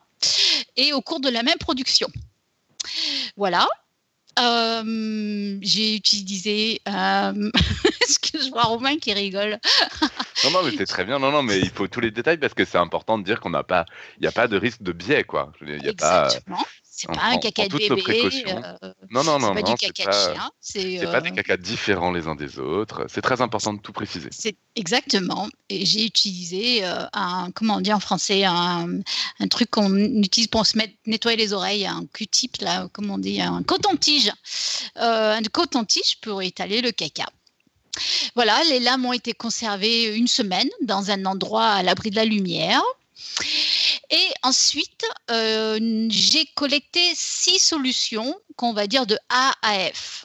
Alors, d'abord, une bouteille de coca. Ensuite, euh, une bouteille de Pepsi. Une bouteille de Coca Light. Une bouteille euh, qui avait un produit détergent à base d'acide glycolique un verre de gazeuse et un verre d'eau non gazeuse. Voilà, donc si euh, Pascal est là, il peut mettre euh, les photos dans la chatroom où on devrait pouvoir voir. Euh, je ne sais pas pourquoi je me suis déconnectée de la chatroom, mais bon, on devrait pouvoir voir donc le matériel avec les lames, les lames, le caca et les solutions de A à F. Voilà pour matériel et méthode donc, euh, enfin, pour le matériel, pour la méthode. Donc, dans une première expérience, j'ai ajouté à l'aide d'une petite seringue 3 ml de chaque solution de AAF sur une lame enduite du caca et j'ai attendu 5 minutes. Et ensuite, j'ai utilisé un mouchoir en papier euh, pour nettoyer chaque lame et voir si certaines étaient nettoyées plus facilement que d'autres. J'ai quand même fait une deuxième expérience parce que c'était un petit peu subjectif quand même, euh, savoir si c'était plus difficile ou non. Euh, après tout, je peux appuyer plus ou moins fort sur ma lame. Hein. Euh, donc, dans une deuxième expérience, j'ai déposé une goutte de liquide sur une nouvelle lame. Donc, donc c'est pour ça que j'avais 12 lames de microscope hein. et 6 solutions.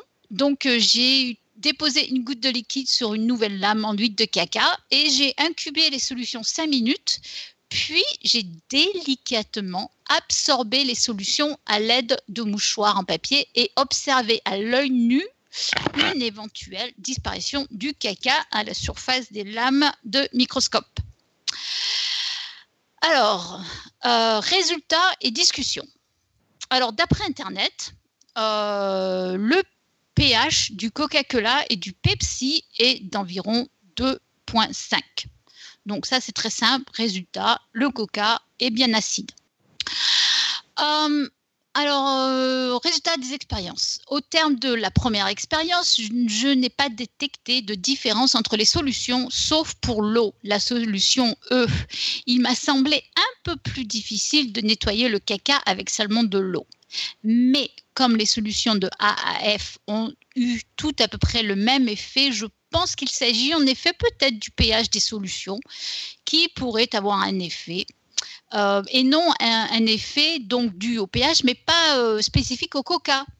Bien que honnêtement, je n'ai pas mesuré le pH de l'eau gazeuse. Euh, donc, mais l'eau que j'ai utilisée, bon bref, je vais passer les détails. Il faut ajouter aussi que nous ne nettoyons pas, enfin je ne nettoie pas, enfin pas moi en tout cas, mes toilettes avec un mouchoir en papier. Euh, généralement, on utilise une brosse. Hein. donc, il y a quand même là une différence significative entre l'expérimentation et les conditions réelles. Alors, au terme de la deuxième expérience, je n'ai pas détecté de différence significative à l'œil entre l'effet des solutions de A à F sur le caca. Euh, bien sûr, nous savons tous que la résolution d'un œil en bonne santé n'est que de quelques microns tout au plus. Donc, euh, je n'ai pas au cours de cette expérience mesuré l'effet du coca à l'échelle submicrométrique, voire nanométrique.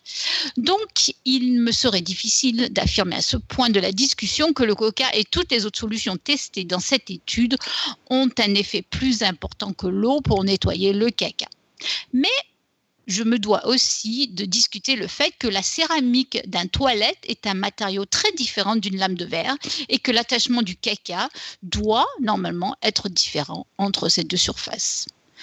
Donc, mes conclusions sont que 1. Le coca est bien acide. 2. Euh, au vu des résultats, je ne peux pas affirmer que le coca dissolve plus le caca que l'eau et, l'eau et autres solutions sur une lame de verre. Euh, donc ces données préliminaires euh, me permettent pas de conclure définitivement à la question initiale, euh, mais j'ai quand même la certitude que j'ai grandement fait avancer la question. C'est-à-dire que je ne pense pas que le coca euh, dissolve soit très utile pour nettoyer vos toilettes et que servir la science soit votre joie. Merci Irène. Voilà. Je pense que tu as, tu as vraiment grandement fait avancer la science, notamment tu as fait avancer les. Je pense que les, je pense que ça peut décomplexer les gens sur le fait de faire des expériences pour vraiment savoir. Ouais. Quel que soit Ouais. le sujet, euh, il faut faire l'expérience. Il faut, il faut se lancer. C'est ça. Il faut parfois, euh, quand on a des convictions, il faut aller jusqu'au bout. Voilà. Je pense qu'il faudrait lancer euh, Syllabus là-dessus parce qu'elle est, elle est très, euh, très expérience à faire elle-même, tout ça. Je pense qu'elle pourrait aller plus loin un petit peu maintenant que, le, maintenant que tu as ouvert la voie. Bien. euh, alors, il faudrait qu'il y ait un Nicotube dans le coin pour lancer la suite, sauf erreur? Oui. Oui. Puisque, sauf erreur, la suite, c'est donc, Eh ben, c'est est donc alors. C'est euh, Topo? Il me semble, hein, je je- j'ai Eh ben, pas le, écoute, le- le parti. sous les yeux, mais il me semble que c'est ça. Les collections d'enseignement des universités regorgent de merveilles qui sont régulièrement utilisées comme support pédagogique, sans qu'on prenne le temps de les étudier attentivement. Dans la réserve de l'université Paris-Denis Diderot, on rencontre par exemple des animaux empaillés, des squelettes de serpents et des énigmes.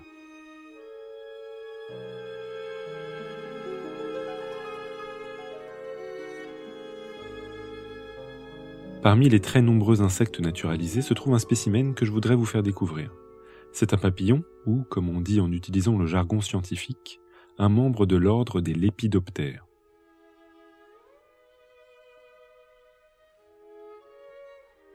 Ah le voilà. Il s'agit d'un papillon du genre Morpho. Allons l'observer à la loupe binoculaire.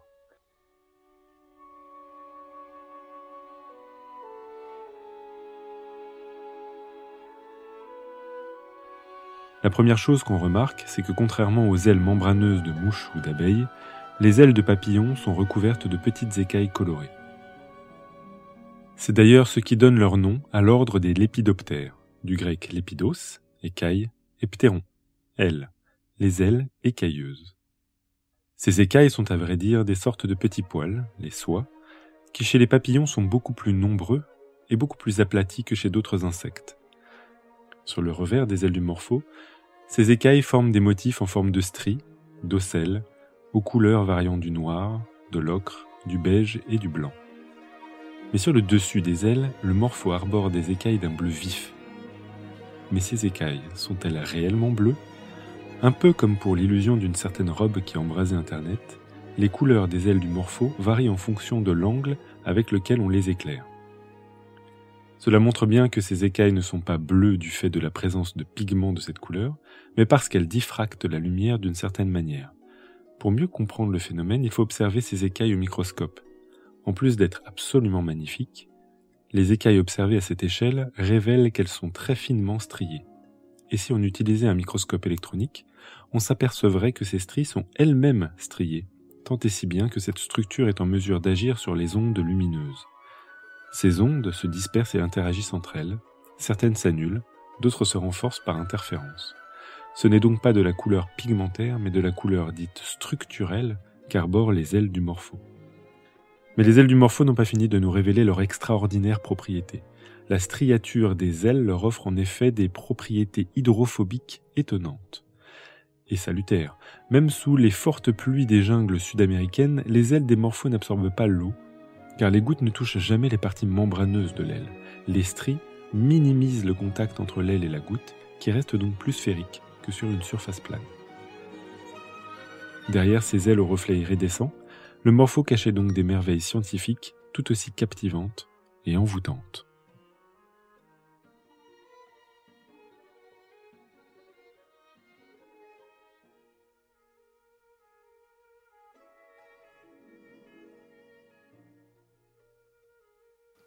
Fin de la musique, faut le laisser se finir, Euh. mais voilà, oui, il est calme notre topo là. Il est très très calme, il a fait un sujet très joli. Je ne sais pas ce qui lui est arrivé. C'est incroyable, c'est fou ça. Complètement fou, il dit juste des trucs jolis, il a mis une jolie musique derrière, il parle tout gentiment, tout doucement. Il est tout Moi, je en suis douceur. Un peu inquiet fou, pour sa Oui, santé. Bon, et donc ce qu'on peut dire, parce qu'on n'a absolument rien dit, c'est que c'est en fait euh, le son d'une vidéo qu'il a faite et qui, sauf erreur, doit être euh, postée euh, ou va être postée bientôt. Je sais plus exactement où ça en est, mais euh, mais en tout cas, ça ne devrait pas tarder. Et puis, bon, bah, on avait dit que ce serait bien qu'il soit là pour discuter si certaines personnes avaient des questions, mais bien qu'il soit là dans la chatroom, je ne crois pas qu'il soit vraiment là dans la chatroom. Et je sais pas s'il y a des questions. Non, ça parle, ça parle encore du caca. ça parle du caca. c'est nettement, euh, ouais. enfin bon, pas plus intéressant, mais euh, Non, mais si, non, mais on peut, on peut pas faire le, le poids, c'est sûr. C'est des sujets comme ça. euh. C'est le moment où je me dis que je me suis, je me suis planté, quoi. J'ai quand même pas pris ce qu'il fallait comme, euh, comme spécialité. Voilà, enfin, ah, même si, même si LGJ a quand même réussi régulièrement à montrer qu'on pouvait parler de toilettes et de maths, mais. euh, Donc je sais pas, j'ai pas, pas eu le temps de, de regarder s'il y avait eu des questions particulièrement là-dessus. Non, il n'y en Ah, avait non. pas. hein. non, Bon. je crois pas. Mm, mm, mm. Ça continue dans la chatroom.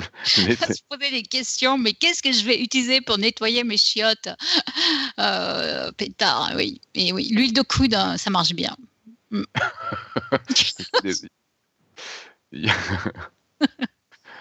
Euh, D'accord, bien, bien, bien. Euh, ok. Et donc, euh, et donc, et donc, euh, si on s'en tient à ce qui a été annoncé, pardon, euh, j'annonce à tout le monde, euh, je pense que vous vous êtes rendu compte que c'est un tout petit peu euh, euh, parti en vrac. Euh, il se trouve que Johan a dû nous quitter, et comme c'était lui qui menait l'émission depuis le début euh, d'une main de maître, on, on avait un peu lâché l'affaire, je crois, on peut le dire. Oui, oui. Et donc là, on Et- sait que, on sait qu'il faut qu'on on sait qu'il faut que quelqu'un prenne. Ouais, on sait que c'est à moi de, m'en- de- de parler. D'accord. Oui, c'est à toi Alors, de parler maintenant. D'accord, donc c'est à moi de parler. Alors moi dans l'idée, euh, je voulais continuer à parler de vulgarisation scientifique euh, parce que je trouve que euh, ça fait quand même pas mal d'années que je fais ce métier de, de, travailler dans la vulgarisation et, et je trouve que ça vaut le coup d'y réfléchir et tant qu'à faire, quand on réfléchit à plusieurs, normalement on réfléchit mieux que tout seul. Donc en gros l'idée c'était de faire part un peu de réflexion que j'ai et puis d'essayer d'espérer que ça, que ça fasse un petit peu des discussions. Alors j'avais parlé la première fois, mais ça fait très longtemps qu'on n'a pas fait une vraie roue libre. Donc j'avais fait qu'une seule euh, chronique comme ça, où je sais qu'il y avait eu des, remous, ça n'avait pas plu à tout le monde. Là normalement je devrais être plus consensuel. La première fois que c'était en gros sur le, lien entre l'art et la vulgarisation, où euh, je disais que j'étais euh, un peu dubitatif, mais mais il y a plein de gens qui m'ont envoyé des choses pour me faire changer d'avis des références de choses à lire que je n'ai toujours pas lues. Euh, je pense que là aujourd'hui, je vais pas, je vais pas m'attaquer à un sujet trop, trop violent, ça devrait aller. Donc, euh, je pense que, mais je pense que ça vaut le coup d'y réfléchir et de discuter de ce genre de sujet. Et la question que j'aimerais aborder aujourd'hui, c'est, euh, c'est quelle est la différence entre un cours, entre l'enseignement et ce qu'on fait quand on fait de la vulgarisation? Alors c'est une question très très vaste, compliquée. En plus, la vulgarisation c'est compliqué parce qu'il y a plein de vulgarisations, mais ce qui m'a incité à me poser cette question, je crois le plus, c'est que depuis que je fais ce métier, donc alors pour ceux qui ne le sauraient pas, euh, mon métier principal, celui qui me prend le plus de temps euh, et qui me rapporte le plus d'argent Voilà, j'allais dire quand même. aussi, euh, c'est médiateur scientifique au Palais de la Découverte, donc médiateur en maths. Et dans, cette, dans ce musée, on, je fais des, entre autres choses, je fais des exposés de maths à destination de tout type de public. Et il y a une remarque que j'ai très souvent, parce que bon, ça, fait très immodeste de dire ça, mais enfin le fait est que euh, c'est une remarque que j'ai très souvent, à la fin d'un exposé, c'est quelqu'un qui vient me dire Ah, si j'avais eu un prof comme vous. Évidemment que la remarque que je fais tout de suite, c'est oui, mais je ne suis pas prof, et ce que vous venez d'avoir, euh, ce que vous venez de vivre, ça n'est pas un cours. Mais justement, ça fait se poser la question, parce que il y a des fois, on sait pourquoi c'est pas un cours, et il y a des fois où c'est moins clair. Euh, et en fait, souvent, c'est pas très clair. Donc, qu'est-ce qu'il y a comme différence entre vulgarisation et enseignement? Pourquoi ce n'est pas la même chose? En quoi est-ce que c'est différent? On peut parler euh, de l'aspect peut-être plus participatif, on peut parler d'un aspect plus spectaculaire. Il y a beaucoup d'exposés au Palais de la Découverte où c'est extrêmement spectaculaire, les présentations mais c'est pas toujours le cas, notamment en maths. Et puis il y a d'autres formes de vulgarisation comme nous là, ce qu'on fait, euh, qui ne sont pas spectaculaires du tout, euh, ou des articles de vulgarisation, des choses comme ça. Donc c'est pas c'est pas une différence vraiment notable. Surtout que en cours, on peut montrer des expériences spectaculaires. C'est surtout parce qu'ils n'en ont pas les moyens que les enseignants ne le font pas plus, mais sinon il le ferait, et puis même euh, il trouve souvent le moyen de le faire. Euh, même moi qui étais fâché avec la chimie, j'ai le souvenir de quelques expériences de chimie particulièrement impressionnantes. Et puis je crois que l'un de mes souvenirs les plus impressionnants, c'était euh, en cours de bio où la prof une fois avait ramené un cœur de bœuf pour faire la démonstration en direct du fonctionnement du, cœur avec des pailles. Elle avait soufflé dedans et tout. Elle avait mis les mains dedans. Enfin, ça a été un truc complètement terrible. Donc, Madame Fetterman, si vous m'entendez, je ne suis pas prêt d'oublier cette séance et je me rappelle très bien de comment fonctionne un cœur grâce à une expérience spectaculaire. Donc c'est clairement pas une. je me rappelle de son nom, je me rappelle de cette séance, je peux pas oublier ça. pas si vous imaginez. En plus, elle était toute petite, toute frêle et elle avait un cœur de bœuf face à elle. Et elle mettait limite le bras dedans pour nous montrer que ça rentrait par là, que ça ressortait par là. C'était génial. Euh, mais c'était un cours. Alors justement, la, la, la distinction n'est pas, à mon avis, faisable par ça. Je pense qu'il y a deux situations au moins très différentes dans les, dans les situations que je vis. Euh, il y a les classes et le grand public. Quand on reçoit des scolaires, quand on, reçoit des groupes scolaires, c'est un public captif. Ils sont là parce qu'ils n'ont pas le choix. C'est leurs profs qui les ont amenés. Donc c'est quand même très très différent d'un public qui vient volontairement et même qui paye son entrée et qui décide de venir à un exposé de maths. Je pense que c'est ou quelqu'un qui achète volontairement un magazine de vulgarisation et qui lit l'article de maths. C'est pas tout à fait la même chose. Alors pour les classes, j'aurais tendance à penser que de même que pour le grand public, le cadre joue quelque chose. Et le cadre, on peut en parler au sens vraiment très large. Le Palais de la Découverte, évidemment, c'est un cadre particulier. On est dans un, dans un musée qui est un, bâtiment assez ancien, euh, assez grandiose, tout ça. Euh, si on veut parler de cadre autre, bah, je pense que tout le monde voit la différence de cadre, d'aspect entre un, manuel scolaire et un magazine qui va chercher à accrocher un petit peu, qui va chercher à avoir des belles images, plus qu'un manuel scolaire probablement. L'équilibre n'est pas le même. Mais je pense que la différence essentiel, euh, c'est que il n'y a pas de programme et il n'y a pas d'évaluation. Et je pense que ça, c'est vraiment quelque chose euh, de, qui, là, pour le coup, euh, est vraiment central dans la différence entre les deux démarches, entre les deux moments qu'on vit. le but n'est pas de faire passer une certaine quantité de contenu en un temps limité, donc que ce soit l'année ou une heure, à la limite, on s'en fiche c'est des gens qu'on ne reverra pas, a priori, à moins d'avoir été tellement euh, éblouissants qu'ils reviendront tous les jours pour euh, nous entendre parler tous les jours, mais on n'y croit pas trop. Euh, donc, a priori, c'est des gens qu'on ne reverra pas, qu'on voit une heure, et donc, bah, on a un objectif, c'est quoi? C'est de passer un bon moment déjà, que ça soit un moment convivial, c'est évidemment de parler de mathématiques. Alors, je vais toujours parler de mathématiques, vous, transposez ça avec les autres disciplines, hein, mais voilà. Et euh, il y a un aspect aussi qui est, du coup très important pour les scolaires, c'est que c'est pas cumulatif, il n'y a pas de prérequis du coup. C'est-à-dire que moi, il peut y avoir un prérequis où on se dit euh, c'est une classe de tel niveau, donc normalement ça ils, connaissent, mais euh, généralement on, prend nos précautions, on part de très très bas, et puis si on se rend compte en cours de route qu'il y a quelque chose qu'ils ne connaissent pas, c'est pas grave, on va parler des choses qu'ils ne connaissent pas au lieu de parler de ce dont on avait prévu de parler. Donc ça c'est quelque chose de vraiment très important, c'est que on est très très adaptable sur le contenu ce qui évidemment est à l'exact opposé de la notion de programme en cours. Euh, et le programme, c'est aussi lié au fait que euh, c'est sur du temps long qu'on va se revoir, qu'il y a du cumulatif et qu'il y a des évaluations et que euh, on veut savoir si on connaît bien, si on sait bien faire certaines choses, parce que bah, l'année d'après, ça sera, on, devra pouvoir se servir du fait que les élèves connaissent certaines choses pour pouvoir aller plus loin. Donc toutes ces notions-là de, cumulatif et d'évaluation sont des choses qui, sont vraiment euh, très très importantes. Et ce qui est assez curieux, je trouve, avec cette, euh, différence-là, c'est que, en fait, euh, comme on ne demande pas au public de savoir faire quelque chose, parce qu'une évaluation, il y a ça aussi. Si on veut une évaluation, il faut que les gens sachent faire quelque chose pour pouvoir évaluer, savoir s'ils ont compris. alors que si on n'a pas d'évaluation, on n'a pas besoin de transmettre un savoir-faire, on a juste besoin de transmettre des notions du sens. Donc on va passer son temps à uniquement présenter du sens, à uniquement essayer de, faire comprendre des choses. Et en fait, en, poussant les choses euh, à l'extrême, quelqu'un qui ressort d'un exposé de vulgarisation et qui ne sait absolument rien expliquer de ce qu'il vient d'entendre, mais qui est content, et eh ben peut-être qu'en fait c'est pas grave, c'est bien en fait. Euh, peut-être juste que l'objectif qu'on peut se fixer à minima, c'est d'avoir changé, surtout pour des élèves, c'est d'avoir changé l'image qu'ils ont euh, d'une certaine d'une discipline. Et donc forcément, si notre objectif c'est celui-là, eh ben euh, on voit tout de suite que la quantité de contenu, le fait de savoir faire quelque chose, c'est des choses qui passent complètement à la trappe. Donc, et ce que je trouve assez amusant d'ailleurs, c'est de se rendre compte à quel point le faire passer du, du, du sens prend beaucoup moins de temps que de faire passer un savoir-faire. Et euh, c'est assez amusant parce que, certaine manière, le sens, c'est ce qui semble être le plus compliqué, c'est-à-dire avoir compris. C'est ce qui semble être le plus compliqué. Et en fait, je pense qu'on a tous vécu ça en cours de. Le prof a fait l'effort de nous expliquer le sens, de nous expliquer pourquoi quelque chose était vrai. Et puis en fait, même quand on a compris sur le moment, eh ben en fait, on fait des exercices et en fait, au bout d'un moment, on sait faire un exercice, mais on sait plus du tout pourquoi ça fonctionne, pourquoi c'est vrai, pourquoi le sens, finalement, en cours, euh, on a tendance assez rapidement à l'oublier parce que on peut pas refaire le raisonnement à chaque fois. En tout cas, en mathématiques, ça, se passe beaucoup comme ça. On peut pas refaire le raisonnement à chaque fois, donc on apprend à faire quelque chose.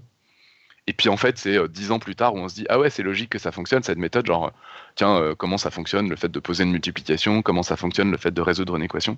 Ça va être dix ans après qu'on va dire ah oui, en fait, c'est logique mais sur le moment, on sait faire un exercice et le sens en fait disparaît. Euh, voilà. Bon, après, on pourrait euh, faire des choses un peu plus subtiles, notamment pour le public non scolaire. Et euh, il existe des formes de vulgarisation qui sont cumulatifs, ou c'est cumulatif. C'est-à-dire, par exemple, bah, tiens, il y a Lec est ici, j'avais J'en ai, je parlais de lui avant de savoir qu'il allait être là ce soir. mais par exemple, bah, propose des, vidéos où il fait des choses par séquence et il faut avoir vu les vidéos précédentes pour normalement suivre les suivantes. Il y a aussi des, des collections de livres qui sont conçues comme ça. Certains éditeurs, je ne veux pas faire de pub, mais qui font des, choses comme ça où c'est cumulatif. Euh, il y, a des, offres qui sont faites où on considère qu'il y a certaines choses qui sont déjà sues, qui sont déjà connues. Donc il y a quand même des, des, choses cumulatives comme ça qui euh, qui peuvent exister dans la vulgarisation. Dans ce cas-là, en fait, ce qui va se passer, c'est que c'est le public qui va se diriger. C'est comme c'est du public pas captif dans ces cas-là, c'est le public qui va se diriger vers finalement ce qui, lui convient le mieux. Donc c'est une, une, vulgarisation qui est vraiment très très différente. Euh, donc voilà, et euh, ce que je trouve donc vraiment important, c'est la vulgarisation par rapport au cours. On a un cadre adaptable, alors plus ou moins. Nous, Podcast Science, on peut parler trois heures si on le souhaite c'est quand même une liberté que beaucoup de gens qui font de la vulgarisation n'ont pas. Mais malgré tout, on a quand même vraiment euh, un, cadre assez. Euh, même, à d'autres endroits, il y a des cadres où c'est beaucoup plus souple. Ou même une émission euh, de radio d'une heure, on a reçu Nicolas Martin il n'y a pas longtemps. Bon, bah, il va poser ou pas poser de questions en fonction de ce qu'il comprend ou pas. Et donc, ça ira plus ou moins loin dans un sujet en fonction de, du rythme que lui souhaite donner à l'émission et du niveau qu'il souhaite lui donner. Donc il y a quand même toujours une adaptation possible. Donc voilà, en résumé, je trouve que ces notions de pas d'évaluation, pas de transmission de savoir-faire, et même éventuellement pas de transmission de contenu, euh, pas d'aspect cumulatif, euh, euh, c'est vraiment des, des, choses qui, qui, font la différence entre ces deux, ces deux choses-là. Et je pense que avoir ce genre de choses en tête fait aide à réfléchir à ce qu'on a envie de faire et ce qu'on a envie de transmettre quand on fait de la vulgarisation. Ouais, c'est super intéressant parce que c'est vrai que finalement, il n'y a pas une vulgarisation, c'est euh, chacun d'entre nous qui avons envie de faire de la vulgarisation, on va, on va le faire à notre propre, mm. notre propre façon et, et peut-être que le seul point commun, comme tu le disais, finalement, c'est d'éveiller l'attention des gens à qui tu t'adresses. Hein. Il y avait l'attention, puis il n'y a pas que ça. C'est pour ça que je, parlais des, vidéos de lait, par exemple, où il y a, aussi euh. Enfin, on ne peut pas se contenter quand on fait de la vulgarisation, mais ça, bon, c'est quelque chose que j'avais prévu d'aborder dans un point plus tard, mais tout est un peu mêlé dans, dans, les sujets que je voulais aborder. Mais euh, je pense que c'est très important de faire de la vulgarisation où juste on attire l'attention. Ça en fait partie. Euh, je pense que sans vouloir du tout dire de mal de quiconque, hein, mais je pense que par exemple un, un Dr Nozman, c'est ce qu'il fait quoi. Lui, il va vraiment chercher les gens qui a priori seraient pas intéressés et il leur montre des trucs euh, euh, qui l'intéressent. Et puis après, pour creuser, il faut aller ailleurs. Et, c'est important d'avoir des gens qui permettent aussi de creuser. Et typiquement, les, c'est vraiment a priori le, plus éloigné de, de Dr Nozman sur, sur les chaînes vidéo que je connais. Quoi. C'est, c'est au contraire, on prend des gens, ou même LGJ, on prend des gens déjà intéressés et on balance du contenu. On est sur une démarche qui est vraiment différente. Et c'est, mais c'est, c'est vrai que on est presque à la limite. C'est, je sais même pas si c'est de la vulgarisation à ce niveau-là, en fait. Hein. Bah, justement, c'est, c'est assez intéressant. C'est, euh, c'est, c'est, je pense que malgré tout, il y a l'aspect. Euh, on ne demande pas aux gens de savoir faire quelque chose après. c'est, c'est vraiment quelque chose de très important. Le programme, c'est nous qui nous le fixons. C'est, c'est vraiment ça. C'est des choses qui sont vraiment. Euh, je rejoins complètement euh, Robin sur, euh, surtout sur euh, l'évaluation, parce que moi j'ai enseigné et ça c'est pas du tout la même chose. J'avais un programme à suivre, j'avais les examens qui venaient, enfin, tes pieds et poings liés et tu parles pas forcément de, choses, de choses qui te plaisent. Il y a beaucoup de savoir-faire, beaucoup de, beaucoup de drills, quoi, beaucoup de beaucoup de techniques, quoi. Beaucoup de techniques. Alors ça, c'est peut-être aussi parce que c'est les maths, hein, je veux dire, mais, mais je pense que même en dehors de ça, c'est les autres disciplines, t'apprends à, on t'apprend, par exemple, je me rappelle très bien quand la, la, bio, j'aimais beaucoup, mais j'ai mis énormément de temps à comprendre la forme que prenait l'évaluation, justement. C'est-à-dire qu'il faut que tu aies compris, en plus du contenu, il faut surtout, plus que le contenu, il faut que tu aies compris euh, ce, que, ce qui va être évalué. Et c'est là qu'il faut que tu sois bon. C'est sur ce qui te permet d'être évalué. Hmm. Hmm, hmm, C'est-à-dire que tu apprends à faire un devoir, quoi. Et euh, il y, a LG qui, qui commente, euh, je lis son truc parce que c'est. Euh, c'est dès qu'on fait du hors-sujet, les élèves sont toujours beaucoup plus à l'écoute. Ils savent que ça ne sera pas à apprendre et du coup, ils retiennent mieux. Mais c'est vrai ça? Je, je sais pas. Je, bah, c'est LG qui dit ça. C'est une remarque que lui s'est fait en, tant que, que prof. Ouais. Il y a même un troisième type de, communication euh, qui est euh, les séminaires euh, en recherche, où là, il y a une autre problématique, c'est que le, speaker veut, montrer qu'il a bien travaillé. Quoi. Ouais. Et donc, il faut que ça soit incompréhensible, tu veux dire? Et Ouais, ouais pas souvent, ça va être incompréhensible, du coup. Et en tout cas, l'effort n'est pas du tout le même, et c'est la qualité du coup de pédagogique de la chose n'est pas forcément optimisée. Ah. c'est vrai que voilà, sur ce qu'on appelle la vulgarisation, moi je me rappelle quand je suis arrivé au Palais de la Découverte, euh, j'ai eu un entretien avec, euh, avec donc le, celui qui était responsable de l'unité maths euh, à cette époque-là, qui s'appelait Jean Brett, qui, qui, vient de mourir d'ailleurs. Et, et, il m'avait demandé un petit peu ce que je pensais de la vulgarisation, ce que c'était pour moi, tout ça. Et euh, alors, je crois que c'est, je crois que c'était pas de lui cette réflexion, mais euh, bon, peu importe d'où ça vient. Euh, mais en tout cas, il m'avait dit, mais la première des vulgarisations, c'est un chercheur qui expose ses dernières idées à un, de ses collègues. Ouais. C'est, c'est et, et, c'est pas de l'enseignement. Mais moi, moi, je trouve qu'il y a un énorme besoin à ce niveau-là, notamment tout ce qui est un peu transdisciplinaire. Et je, je parle même pas mathématiques et biologie, je parle juste euh, théorie des jeux et optimisation. Hein. Ouais, juste dans les maths. À l'intérieur des, maths appliquées, de deux trucs qui sont quasiment euh, la même chose, mais un petit peu différents. Euh, les... Ça manque d'explications de, qualité et, optimisé de façon pédagogique. Et à la place de ça, bon, il y a pas mal quand même de, de séminaires ou de, de papiers où c'est assez technique, en, beaucoup en détail. Et je trouve que ça manque un peu à ce niveau-là aussi. Ouais, Mais en tout cas, c'est vrai que la démarche n'est pas la même que l'enseignement dans le sens où euh, euh, on n'a pas, voilà, euh, par exemple, je sais pas, pour essayer de trouver un autre exemple que les maths, parce que c'est vrai qu'LGJ dit les maths sont bien plus cumulatives que les autres sciences, et, c'est effectivement probablement pour ça aussi qu'on peut y faire de la vulgarisation à des niveaux très très variés. Mais cela dit, bon, je sais pas, j'en sais rien. Je pense que je, je, suis pas assez au point sur les autres sciences pour pour avoir vraiment un avis tranché là-dessus. Mais dans les autres disciplines, par exemple, un, un des trucs qui peut être bloquant, c'est tout bêtement le vocabulaire. Enfin, c'est. Euh, Exactement. Hein. Moi, je pense que c'est vrai. Je pense que c'est vrai en biologie aussi. Hein. Quand on commence à parler euh, à des gens qui font euh, de la bio de, haut niveau, euh, si vous n'avez pas des bases en bio, vous n'allez rien comprendre. Hein. Et une grosse partie, c'est effectivement le vocabulaire. Mais tous les mécanismes, je sais pas, vous parlez à quelqu'un qui fait de la biocellulaire et qui va vous parler de, biochimie. si vous connaissez pas un minimum, vous allez être, vous êtes largué en deux minutes, quoi. C'est évident. Mm. Voilà. Et l'extrême, ah oui, j'avais oublié l'extrême extrême, le niveau extrême de la vulgarisation, ça serait, euh, ça serait le, le chercheur qui s'explique à lui-même l'idée qu'il vient d'avoir, mais ça c'est. la première fois qu'il explique à son collègue et que son collègue comprend rien du tout. bah, non, mais quand il explique à son collègue, je veux dire, ça veut dire que déjà lui, il a réussi à se le raconter, quoi. Donc c'est vrai que euh, tu peux te dire que c'est. Non, non, mais tu vas voir ton collègue pour essayer d'expliquer ce que tu as compris alors que tu n'as rien compris. Tu n'as rien compris, ouais. mais, pas, en fait, pour ton collègue, t'expliques pour toi-même, mais... mais c'est vrai que le, le truc qu'on voit, c'est que on n'est pas du tout dans du formalisme, on n'est pas du tout... Dans ces moments-là, on est, on est dans du, vraiment concentré sur le sens. Ouais. Et c'est peut-être aussi une des différences. Alors, je ne veux pas dire du tout que les enseignants ne sont pas sur le sens, mais encore une fois, moi, c'est des souvenirs que j'ai de moi qui pourtant était quand même un bon élève en maths. Euh, où honnêtement, euh, le théorème de Thalès, j'ai eu l'impression de le comprendre à 25 ans. Quoi. Je savais l'appliquer, mais. Euh... Ouais, ouais. Moi, j'ai vraiment euh, eu beaucoup de mal avec mon expérience d'enseignement. C'était douloureux pour moi d'enseigner, de, devoir suivre le programme. Enfin, enfin, honnêtement, je pense être un, un, avoir été en tout cas un très très mauvais prof. euh. Mais il y, y, a suivre le programme et il y a évaluer, encore une fois. Ouais. Parce que euh, des, des trucs que tu as compris euh, vaguement. Enfin, on en a plein, je veux dire, tous, on en a plein. Des trucs que tu as à peu près ah, compris. Bah, carrément, ouais. Mais tu es évidemment incapable de refaire le raisonnement, tu es évidemment incapable de, de l'appliquer à un cas euh, concret, etc. Mais, mais tu as quand même eu vraiment. il ne s'est pas rien passé, quoi.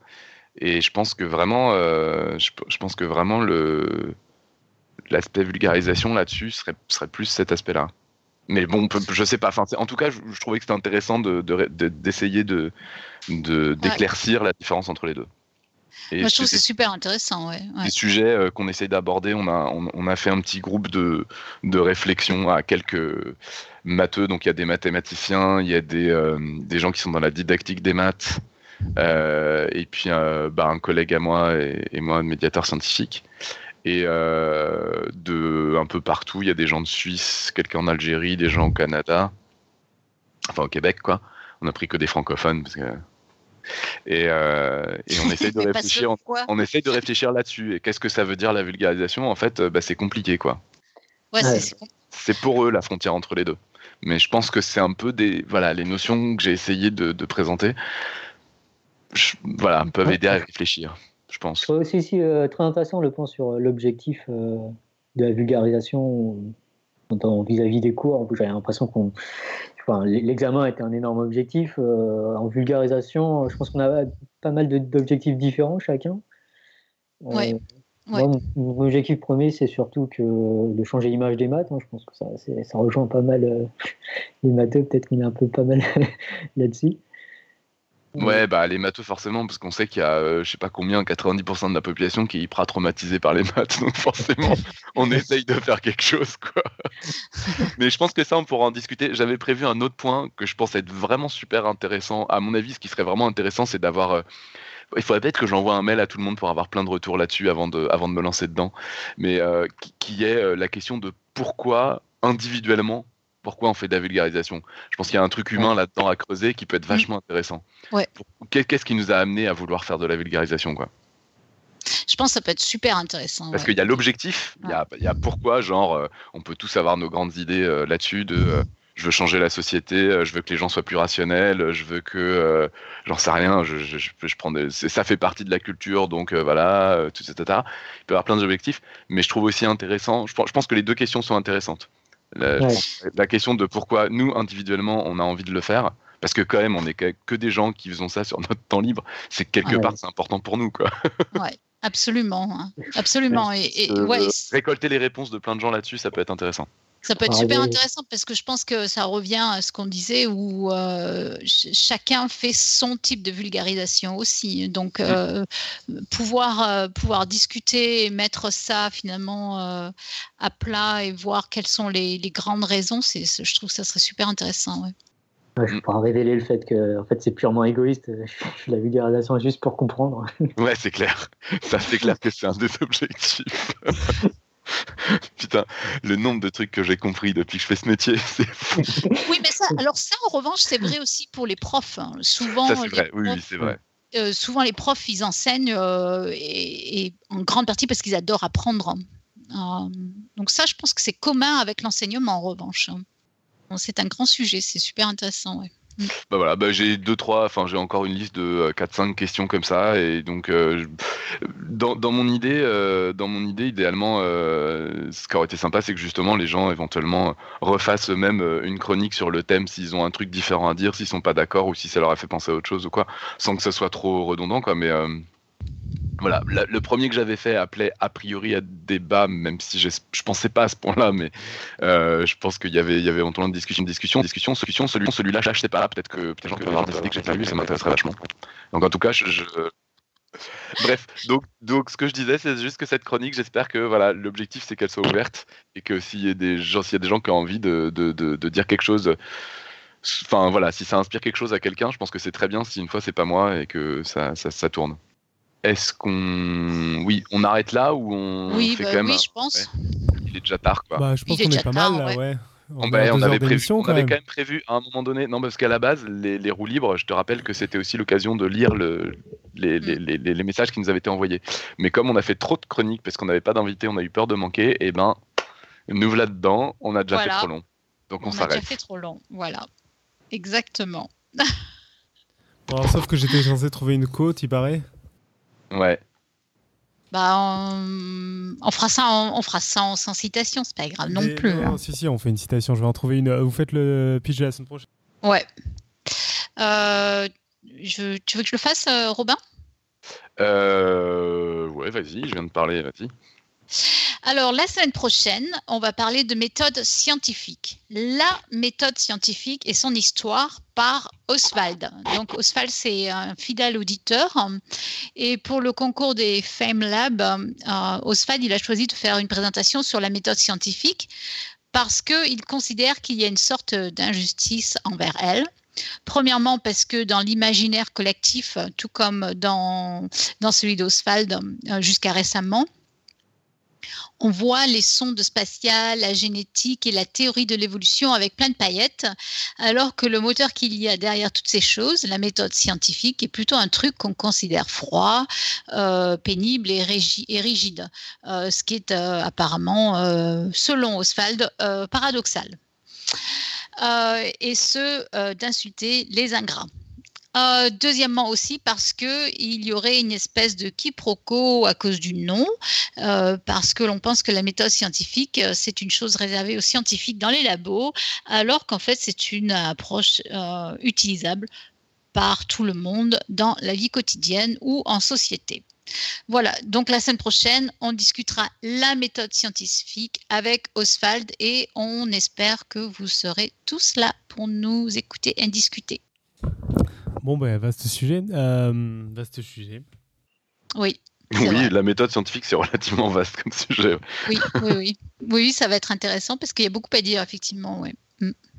Bien, tu as trouvé une citation euh... Je suis en train de regarder. Euh, oh, ah, ah, sur Google et il espère trouver un truc intéressant. Non, non, j'ai essayé de regarder dans mes livres récemment. On va faire une annonce. Alors attends, eh, je te propose euh, Science sans conscience n'est que ruine de l'âme. Non, non, non celle-là, on l'a déjà fait quatre fois au moins.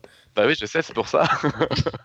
on, va, on va faire une annonce, euh, comme ça, ça va te donner une, euh, une autre minute. On va reparler encore une fois des 80 ans au Palais de la Découverte, n'est-ce pas, Robin? eh, ouais, venez ça va être bien. Euh, l'organisation est. Euh, non, je vous parle pas de l'organisation, ça sera super bien. La seule question, c'est dans quel état. C'est Robin qui organise. Non, non, non, non, non, heureusement, mais je me suis chargé d'une partie de l'organisation et euh, mes collègues sont, comment dire, Enfin, je, je sens qu'ils, enfin, ils ont mal au ventre, quoi. Quand, dès qu'ils me croisent, ils ont mal au ventre parce qu'ils angoissent, comme. Parce que... Et moi aussi, mais moins que je crois. Mais cela dit, même pour la partie qu'ils organisent, eux, ils sont, ils sont super inquiets. C'est normal, hein, je veux dire, euh, c'est un truc. Euh, on a lancé l'organisation depuis plus d'un an. C'est hyper compliqué parce qu'on est dans une énorme entreprise. Donc, euh, il y a plein de trucs pénibles à faire, administratifs et tout. Mais de toute façon, ce qui est sûr, c'est qu'il va se passer quelque chose. Et de toute façon, ce qui est sûr, c'est que ça sera hyper sympa. Donc, venez. Mais pourquoi fêter les 80 ans euh, au lieu des 100 ans euh, ou les 50 question. ans Alors déjà, les 100 ans, c'est dans 20 ans, donc c'est dans longtemps, donc euh, on ne sait même pas si on existera encore. c'est une excellente question. En fait, ce qui est, ce qui est assez drôle, c'est que à titre personnel, je trouve que 75, ça tombe beaucoup plus rond que 80. Ah bon? Bah ouais, trois quarts de siècle, quoi. Enfin, je sais pas, c'est. je trouve ça- Ah, Mais euh, c'est tout à fait personnel. Euh, 70 ans, on n'a strictement rien fait. Je pense qu'en fait, euh, il y a plusieurs choses. Il y a qu'on ferme dans 3 ans pour 4 ans de travaux et qu'il y a comme une espèce d'ambiance de fin du monde. pour euh, 4 ans ouais. Mais c'est le drame un- ah, mais c'est fou ça. Ouais, donc euh, il y a une grosse, grosse angoisse là-dessus. Et euh, depuis que je suis au Palais de la Découverte, il y a une angoisse pour l'avenir du Palais de la Découverte, mais disons que là, ça se précise quand même méchamment. Bah, Mais tu va vas faire quoi, Robin C'est en discussion, c'est en réflexion, c'est en tout ça. Mais normalement, euh, ça réouvre en 2024, euh, flambant neuf, tout ça, hein, on y croit. Euh, Enfin, on essaie d'y croire. On, voilà, on fait tout ce qu'il faut pour que ça se passe bien. Je veux pas trop en dire parce que si jamais quelqu'un m'écoute de l'établissement, je vais m'en prendre une. Mais bon, disons que c'est assez légitimement une source d'angoisse. Donc, je pense que ça, c'est pas, pas pour rien. Je pense qu'il y a aussi qu'en 2010, on a fait la, on a été euh, fusionné avec la Cité des Sciences et que ça aussi, ça a été une source d'angoisse, de peur de disparition, euh, tout ça. Et il se trouve qu'en fait, euh, en 2016, la Cité des Sciences a fêté ses 30 ans. Et donc, il y a eu une année entre mi-2016 et mi-2017 où, euh, du coup, ça a été, euh, il a été décidé de faire euh, 30 et 80, quoi. D'accord. Voilà, je pense que c'est la, c'est la conjonction de plein d'événements. Et je pense que euh, comme ça a été annoncé très longtemps à l'avance et qu'il y a des collègues qui ont très tôt eu l'idée euh, excellente de faire euh, euh, de la médiation sur un temps très long. En gros, à la base, à la base, le trip était, on a 80 ans, on va faire 80 heures de médiation non-stop. Mais assez rapidement, on leur a dit non, attends, 80 heures, ça marche pas, on va tous mourir, c'est pas possible. Donc du coup, on s'est rabattu sur 24 heures de médiation, mais c'est déjà hyper sympa comme idée. Et en fait, à partir du moment où il y avait eu cette idée-là, euh, on, on a été plein à, à, à essayer de se greffer dessus et à, et essayer de, de proposer plein de trucs pour que ça soit vraiment chouette. Il y a des, il y a des choses qui n'ont pas pu se faire, des choses qui ne pourront pas se faire, mais, euh, mais globalement, euh, je veux dire, on va être une équipe hyper motivée. euh, non-stop de samedi 18h à dimanche 18h, donc du 20 au 21 mai, dans la nuit du samedi au dimanche. Enfin, dans la nuit. De samedi 20, c'est 21 mai ou 20, 20 Non, c'est 20, oui, du samedi 20 mai 18h au dimanche 21 mai 18h, D'accord. non-stop. Waouh, c'est bientôt. Donc, hein. si c'est moi que vous voulez croiser, a priori, je serai là toute la nuit. Toute la coup, nuit samedi et C'est dimanche dans la journée, je sais pas trop dans quel état je serai, mais euh, je passerai peut-être tout ça, mais en tout cas, peut-être pas complètement, parce qu'il faudra peut-être que je me repose un peu aussi. Waouh. Moi, je fais la nuit. Et euh, dans la Wow. nuit, il y aura aussi Jean-Philippe Usan, Michael Lenet, David Loapre, entre autres choses. Et j'espère, Nico, on va voir euh, si tu as deux minutes pour discuter. On peut discuter de ça Ouais, ouais, on va discuter de ça. Euh, bon, j'ai trouvé une côte pourrie qui va être parfaite. En ce moment, je suis en train, je me suis replongé dans un bouquin qui s'appelle Zombie vs Unicorn, qui essaie de choisir qu'est-ce qui est mieux entre les licornes et les zombies. Et, euh, et comme on parlait de politique au début, elle me paraît parfaite. C'est Zombies are the proletariat, long live the workers. Donc les zombies sont le Ah. prolétariat, longue vie aux travailleurs.